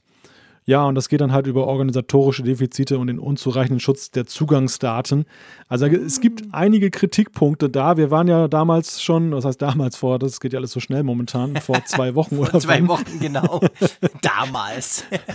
War, waren wir ja schon sehr gespannt, was denn wohl die genauere Prüfung, die, sehr, die sich ja damals gerade einleitete, dann zum Vorschein bringt. Und ähm, ja, mein ungutes Gefühl, was ich in Richtung solcher Apps habe, die jetzt in diesen Zeiten mit der heißen Nadel gestrickt werden, hat sich leider so ein bisschen bewahrheitet, muss ich dir sagen. Ja, das kann ich nachvollziehen. Also ich glaube, dort, dort zeigt sich an, anhand von diesem Beispiel zeigt sich halt auch, wie wichtig es ist, bei der, bei der Entwicklung Transparenz herzustellen von Anfang an. Also wir, wir, wir gehen ja jetzt dann so in die nächste Phase von diesen Tracing-Apps, haben wir auch schon drüber gesprochen. Bei uns in der Schweiz wurde jetzt beschlossen, dass wohl ab plus minus Mitte Mai dann sowas bei uns äh, passieren wird. Quasi so Apps, wo du rückverfolgen kannst, falls du mit jemandem Kontakt hattest, der dann positiv getestet wurde. Und da ist es halt so, das ging für mein Dafürhalten viel zu lange. Das ging, die sind da seit Wochen, seit Monaten dran an diesen Entwicklungen etc. Technische Hochschule, Universität und so weiter. Aber es wurde halt auch sehr offen alles auf den Tisch gelegt, diskutiert, verworfen, als für nicht gut befunden und so weiter. Also ich glaube, es ist unglaublich wichtig, dass man nicht einfach so eine App mal baut und dann sagt, hey, guck, hier ist sie, zack. Der Staat sagt jetzt, das ist die richtige App, sondern dass man das irgendwie möglichst transparent versucht äh, heranzukriegen, weil dadurch, wenn so Geschichten natürlich jetzt passieren wie bei dieser App, die ja das sei mir noch erlaubt zu sagen, ja, überhaupt nichts mit so einer Tracing-App zu tun hat. Es ist eine komplett andere Baustelle. Steht einfach bei beiden Corona irgendwo im Text, aber sonst haben die ja miteinander wenig zu tun. Aber es ist natürlich letztendlich nicht förderlich für, fürs Vertrauen der Nutzer, die dann sagen, nutze ich so eine App oder nicht, wenn solche Geschichten passieren. Das muss man ganz klar sagen. Das hätte eigentlich so nicht passieren dürfen, oder? Hätte so nicht passieren dürfen. Ja, das sehe ich absolut genauso. Also ich meine, es geht ja hier auch um extrem viel. Ne? Es geht hier, wir, wir leben ja sowieso momentan in einem Zustand stark eingeschränkter Grundrechte. Und äh, hier geht es dann ja auch einmal mehr um die Frage, sehr viel aus der Privatsphäre der Menschen dann eben dann herauszuholen und damit umzugehen. Und ähm, ich, ich weiß halt nicht dann, die, die, die Apps, äh, sind so eine Art schnelles Rezept. Weißt du, der Impfstoff ist so ein Vorgang, den zu finden, das dauert halt seine Zeit. Da sagen die Mediziner ja und die, die Forscher ganz klar, vor neun Monate braucht ihr da nichts erwarten, weil die Verfahren dann so sind. Und das war jetzt so diese, dieses Momentum, dass man gesagt hat, ah, aber die, die digitale Wirtschaft, die kann es errichten. Da können wir mal eben schnell ein, zumindest eine Abhilfe schaffen, dass wir dann das, äh, dass wir Daten dann nutzen können, um das besser zu analysieren. Und jetzt sehen wir halt dann, dass sowas halt auch seine Zeit braucht oder auch zumindest ein geregeltes Verfahren, was meistens aber auch zeitaufwendiger ist. Was ja, ja bei den Tracing-Apps zum Glück wohl eher beschritten wird, aber bei der Nummer hat man ja jetzt ja gesagt, okay, wir beauftragen eine Firma, die macht uns das mal eben. Ja, und jetzt wird ihnen das halt dann um die Ohren gehauen. Ja, das ist genau der Punkt. Also ich sehe das ganz genau gleich wie du. Ich meine, es hängt ja, es hängt ja, also man darf natürlich das auch nicht überbewerten. Diese Apps werden uns nicht vor Corona schützen. Sie sind ein Baustein in ganz vielen in einer Gesamtstrategie. Sie können wichtig sein, aber it's just a part. Das ist nur ein Teil davon. Von dem her gesehen, ähm, finde ich schon, muss man sich die eben die Zeit nehmen, um, um, um das salopp gesagt richtig zu machen. Und das ist schwierig und das braucht Zeit und der Druck ist sicher natürlich gigantisch groß. Das müssen wir uns, müssen wir uns keine Illusion machen, das ist ganz klar. Gleichzeitig wird auch immer auf Asien geschielt, so nach dem Motto, aber hey, guck, die haben das schon lange. Die haben halt den doofen Datenschutz nicht. Das hilft natürlich. Da ist man viel schneller, ganz klar. Also von dem her gesehen ist das halt ja, ist das blöd, wenn sowas passiert, muss ich ganz klar sagen. Das nervt mich auch, weil ich mir ja schon von diesen Apps gewisser Dinge einiges verspreche und auch hoffe, dass die dann auch eingesetzt werden, weil dann, dann helfen sie auch ein bisschen. Aber ich mache mir natürlich auch nicht die Illusion, dass das allein jetzt quasi das Einzige, was uns wirklich vor diesem Scheiß rettet, ist halt nun mal einfach eine Impfung. Punkt. Und die Impfung, die dauert einfach lange. That's it. Ja. Also alles andere hilft, klar, kann helfen und ich finde, alles, was hilft, sollte man auch probieren, definitiv. Aber ja, das wird uns nicht retten. Machen wir uns nichts vor. Gut. Nein, das Gefährliche, mhm. das, das Gefährliche ist halt, dass diese ganze Entwicklung momentan jetzt sehr stark auf in Panik getrieben wird. Und das ist halt immer ein schlechter Berater. Wenn, wenn, ja, so eine, wenn so eine App, also ich sag mal, so eine App hätte man ja theoretisch jetzt ja auch schon in der Hinterhand haben können, dass man sowas konzeptionell jetzt, das ist ja nicht jetzt auf Corona speziell zugeschrieben, sondern eben auf eine Pandemie und wie man die unter in den Griff bekommt. Genauso wie mhm. es ja das in, in, Deutschland das Infektionsschutzgesetz gibt, das ja genau so einen Fall regelt, So könnte, hätte man ja eben auch sagen können, und es gab ja auch vor Jahren hier schon Szenarien, die man dann durchgespielt hat auf äh, staatlicher Ebene, ähm, hätte man sagen können, so und so muss eine App beschaffen sein und dann hätte man die gründlich vorbereiten können. Jetzt versucht man sowas aus dem, aus dem Boden schießen zu lassen. Ja, und ähm, deshalb, ich bin da ausgesprochen skeptisch, muss ich, muss ich dir sagen, dann, was diesen ganzen Prozess begleitet. Und vor allem sehe ich auch die Gefahr, dass dann, dann Defizite möglicherweise hinterher dann auch so weggebügelt werden im Sinne von, naja, aber wir haben jetzt eine moralische Verpflichtung, alle daran teilzunehmen, ist doch egal. Und dann, dass ja. wir da, dass wir hehre Prinzipien des Datenschutzes da jetzt dann opfern mit äh, ungeahnten Langzeitschäden und Folgen, äh, nur weil wir jetzt gerade eben ein sehr akutes Problem haben. Ja, gut, ich, ich glaube nicht, dass es eine Pflicht geben wird und ich glaube auch nicht, dass sich irgendeiner davon beeindrucken lässt. Also ich meine, alle die, die jetzt draußen Party machen und sagen, komm, scheiß drauf, mir passiert sowieso nichts, die, die werden sich auch nicht von der Verpflichtung, es wäre aber toll, wenn ihr alle diese App installiert. Also da, da habe ich nicht allzu viel Hoffnung für, beziehungsweise was heißt die Hoffnung? Da habe ich nicht Angst vor dem Teil, habe ich weniger Angst, aber das andere, da gebe ich dir natürlich recht. Grundsätzlich ist es so, dass da natürlich äh, Verfahren laufen im Moment, die durchaus ähm, dann auch negativ und vor allem bleibend sein können. Aber ja gut, wir müssen halt mal schauen, wie gesagt. Also ich, ich wünsche mir schon so eine App, definitiv aber nicht, also nicht so eine wie vom Robert Koch Institut, sondern eben mehr, mehr, mehr in Sachen Tracing. Aber es zeigt halt, alle, alle machen im Moment Blindflug, alle probieren irgendwas, alle haben schöne Gesetze, wie in der Schweiz auch. Wir haben ein ganz tolles Pandemiegesetz. Da stehen ganz viele schlaue Sachen drin. Jetzt stellt sich einfach raus, ein paar Jahre später, nachdem wir das mal angenommen haben, als Volk quasi, hat man herausgefunden, dass da niemand überhaupt das, alles das gemacht hat. Wir haben keine Masken, wir haben nichts, weil man sich einfach irgendwie drum futiert hat und dachte, ja, aber so schlimm wird es dann schon nicht werden. Also letztendlich muss man fairerweise sagen, dass wir alle im Moment einfach ein bisschen überfordert sind, oder? Ja, aber ich erlebe das beileibe nicht so, dass die Leute das auf die leichte Schulter nehmen und der Staat vor allem. Also ich sehe schon in meiner täglichen Arbeit ja immer wieder Berichte, dass Leute schon zu hohen Strafen da jetzt dann verknackt werden, beziehungsweise zumindest Verfahren in den Hals kriegen, wenn dann die kleinsten Verstöße auftauchen. Und ich sehe schon auch, dass eben sich diese ganze Sache, nehmen wir mal das Thema Maskenpflicht, dann binnen kürzester Zeit hochschaukelt, obwohl ja Forscher dann eben lange Zeit gesagt haben, also zumindest das Robert-Koch-Institut in Deutschland, von wegen eine Maskenpflicht ist gar nicht sinnvoll aus unserer Sicht. Also da entstehen schon Prozesse, die sehr schnell zu einer ja, zu einer obligatorischen Pflicht fast schon führen, dass man bestimmte Dinge machen muss. Und deshalb sehe ich auch das Ding mit der Tracing-App nicht so freiwillig, wie, wie das jetzt dann gehandelt wird. Ich könnte mir vorstellen, dass das sehr schnell eine Eigendynamik annimmt. Da bin ich, da, da, da, da haben wir schon oft diskutiert. Ich glaube, das müssen wir nicht weiter diskutieren. Wir zwei sind da, was so der böse Staat und so, da sind wir ein bisschen anderer Meinung. Ich glaube, das liegt mit, dass ich halt Deutscher, äh, du bist Deutscher und ich bin Schweizer. Ich glaube, das spielt da schon ein bisschen rein. Aber ähm, ja, wir werden sehen. Wir werden wahrscheinlich nicht das letzte Mal drüber sprechen, spätestens wenn dann so eine App auch kommt oder wenn dann Apple seine Schnittstelle bringt. iOS 13.4 Corona-Update. Dann werden wir da wieder drüber sprechen müssen, oder?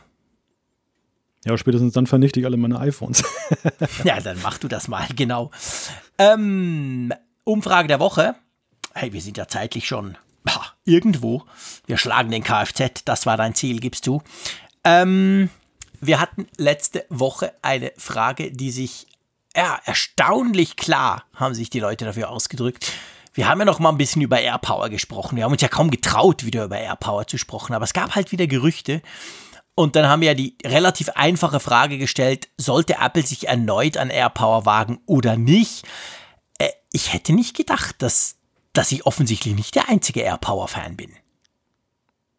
Ja, ist ein ziemlich deutliches Votum. Zwei Drittel, also fast zwei Drittel, 60,3 Prozent haben ja gesagt, der 1873 Teilnehmer, dass sie sich dafür aussprechen. Krass. 30,4 Prozent haben gesagt, äh, weiß ich nicht, interessiert mich nicht. Und nur 9,3 Prozent haben gesagt, bitte nicht nochmal, lasst es jetzt. genau, nein. Hättest du das erwartet? Also ich weiß nicht, ich hatte auch so das Gefühl, ich meine, klar, ich fand das cool, dieses AirPower, aber ich habe so gedacht, als wir darüber gesprochen haben, ja, aber komm, Freunde, da denkt doch jeder, nein, jetzt kommt jeder mit AirPower. Also offensichtlich ist das Problem, das AirPower mal versprochen hat zu lösen, auch zwei Jahre später immer noch nicht gelöst, oder?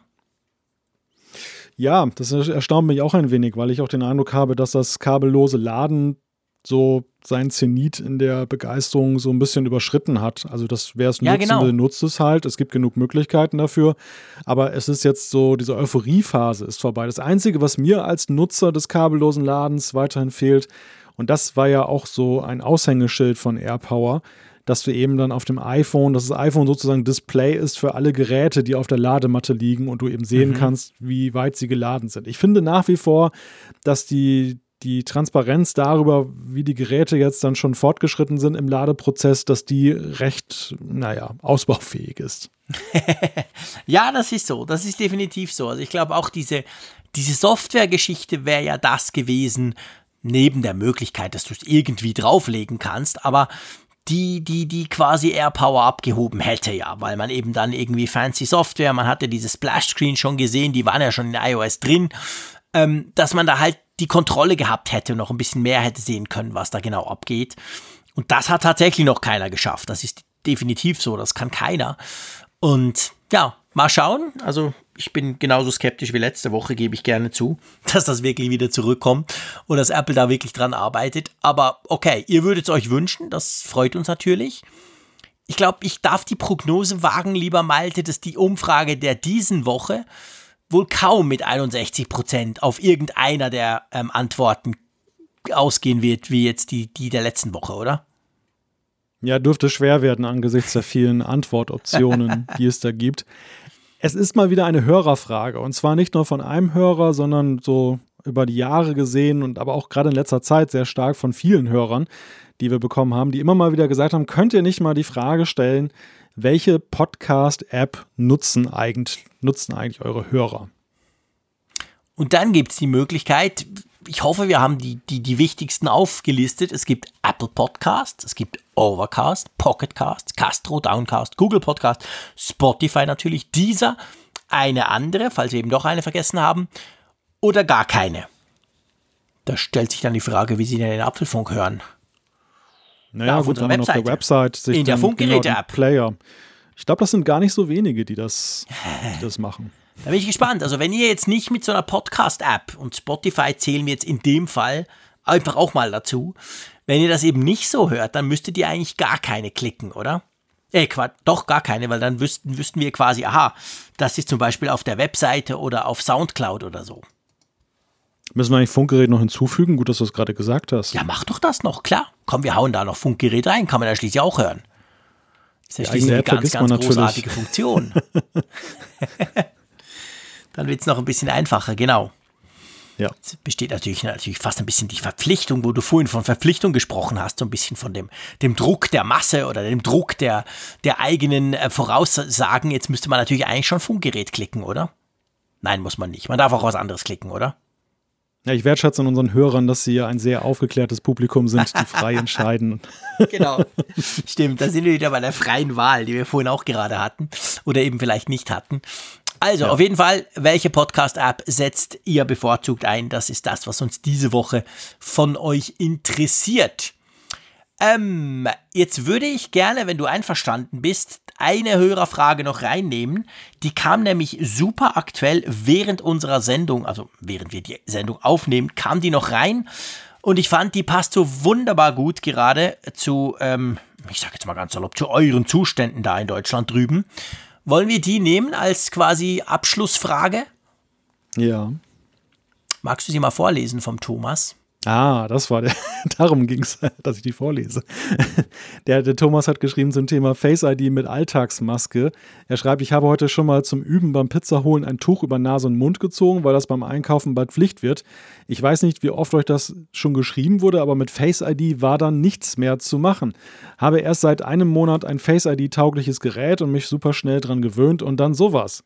Weiß nicht, ob es was bringt, sich ein alternatives Gesicht mit Maske darauf anzulegen. Was jetzt auf jeden Fall hilft, ist, sich ein neues iPhone SE mit Touch ID zu holen für den Alltag mit Corona. Passt doch perfekt. Oder bei euch musst du vielleicht noch den Schweizern und den Österreichern erklären. Bei euch ist, glaube ich, jetzt dann ab, ab Montag oder so irgendwie mehr oder weniger Maskenpflicht, zumindest in, in Geschäften oder so, gell?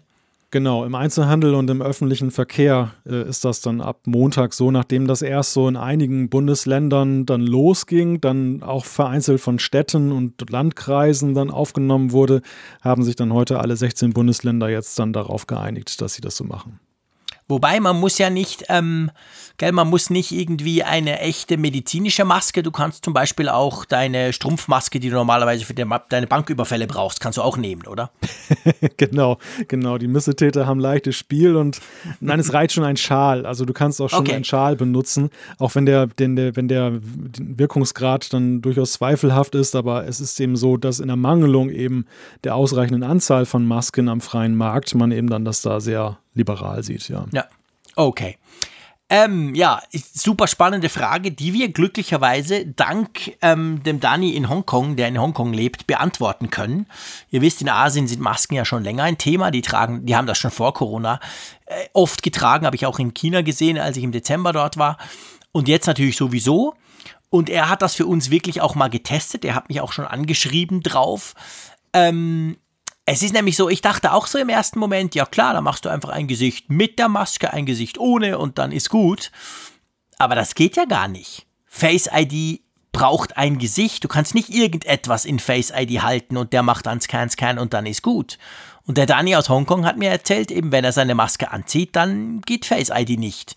Und wenn er ein neues Gerät, äh, neues Gesicht, nicht Gerät, ein neues Gesicht bei Face ID einscannen will, man kann ja zwei, und die Maske aufhabt, dann, dann kommt quasi die Meldung, hey, das ist gar kein Gesicht. Also ich glaube, da gibt es keine Lösung für, oder? Im Moment.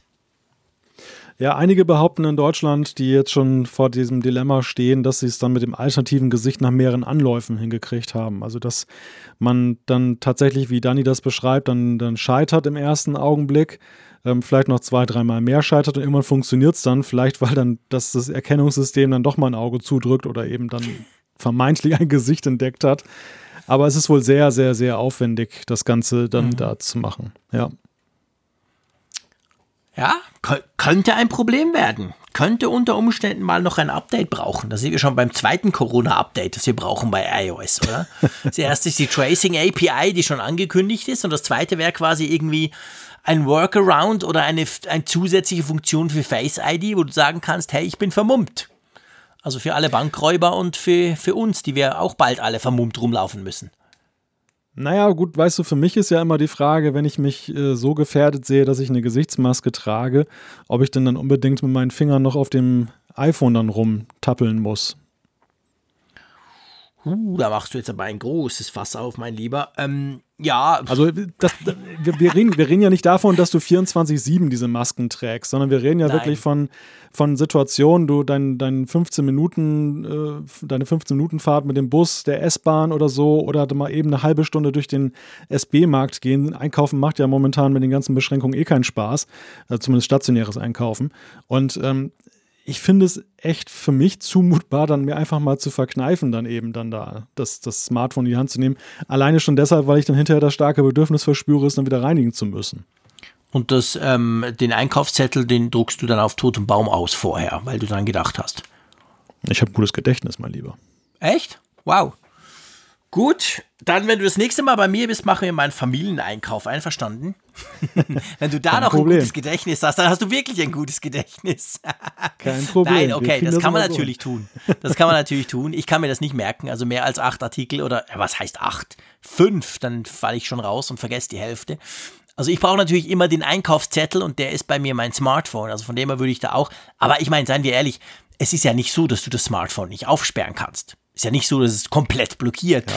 Du hast ja immer ja. noch die Alternativen, den Code. Das ist vielleicht ein bisschen auch uncool und so wie früher, aber das geht ja immer. Naja, und was ich auch zu bedenken gebe, was ich dann gerne nutze, ist dann tatsächlich die Apple Watch. Ja. Weil die Apple Watch, finde ich, ist deutlich einfacher zu reinigen. Du musst ja sowieso die Hände waschen, dazu bist mhm. du ja mhm. angehalten, das zu tun. Mhm. Und äh, dann kannst du sie gleich mit abwaschen. Das ist eigentlich, finde ich, viel einfacher als dann zum Beispiel bei den, beim iPhone, wo du meistens das Problem hast, dass nämlich dein Gerät ja auch dann eben durch die Hülle, entweder musst du die Hülle abmachen, dann ist aber die Frage, ja. was machst du damit? Und wenn du die Hülle, wie zum Beispiel ich jetzt äh, die Kunststoffhülle dran lässt, weil du sie auch kaum abkriegst, dann äh, hast du aber diese Rillen, die ja dann auch so ein potenzielles Grab für ja. Bakterien und Viren sind. Und da finde ich einfach, die Uhr ist dann wesentlich eleganter. Die Uhr ist großartig. Da sind wir wieder bei der Uhr. Ist das nicht ein schöner roter Ist ja witzig. Wir sind, genau, nach, zwei, nach über zwei Stunden kehren wir quasi wieder zu der Uhr zurück, die uns ja sozusagen den halben Podcast lang, zumindest zeitlich, den halben Podcast lang beschäftigt hat. Das ist eigentlich ein sehr schöner Schluss, oder? Bleiben wir einfach bei der oh. Uhr. Also auch in Corona-Zeiten, die Uhr ist, wird wichtiger als das Smartphone zum Einkaufen. Zumindest. Gold richtig, auch ohne Gold. Gold richtig, auch ohne Gold, ganz genau. Das passt einfach mit dieser Uhr. Das haben wir, glaube ich, in diesem Podcast in der Folge 220 bewiesen, das kann man ganz klar sagen. Und ja, ähm, mir bleibt eigentlich nur dir herzlichen Dank zu sagen für die spannende Diskussion, für die neuen Ideen, die du mir immer einpflanzt, wenn wir da zusammen diskutieren. Du zwingst mich quasi über Dinge nachzudenken, über die ich normalerweise gar nicht nachdenke. Das freut mich. Ist zwar anstrengend, aber macht Spaß. Und ähm, das Coole dieses Mal ist ja, es ist Mittwochnacht, irgendwie Donnerstagmorgen, whatever, schon ziemlich spät. Aber das Schöne ist ja, dass ich nicht sagen muss bis nächste Woche, sondern wir zwei und auch noch ein paar Hörerinnen und Hörer sehen wir ja schon am Freitag, gell? Nochmal so ein kleiner Hinweis. Freitagabend, Viertel vor zehn. Apfelfunk am Hörer, unsere Live-Show auf YouTube und Facebook. Die findet statt. Von dem her gesehen, lieber Malte, kann ich sagen, hey, wir sehen uns schon in zwei Tagen wieder. Das ist doch mal was, oder? Ja, eben. Also klasse. genau, so soll es sein. Und darum sage ich Tschüss aus Bern wie immer und ja, bis bald. Hey, macht's gut und vor allem bleibt gesund. Tschüss von der Nordsee.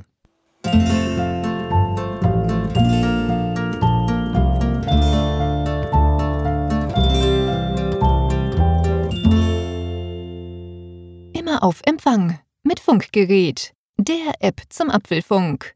Lade dir jetzt Funkgerät für iOS und Android kostenlos im App Store und bei Google Play.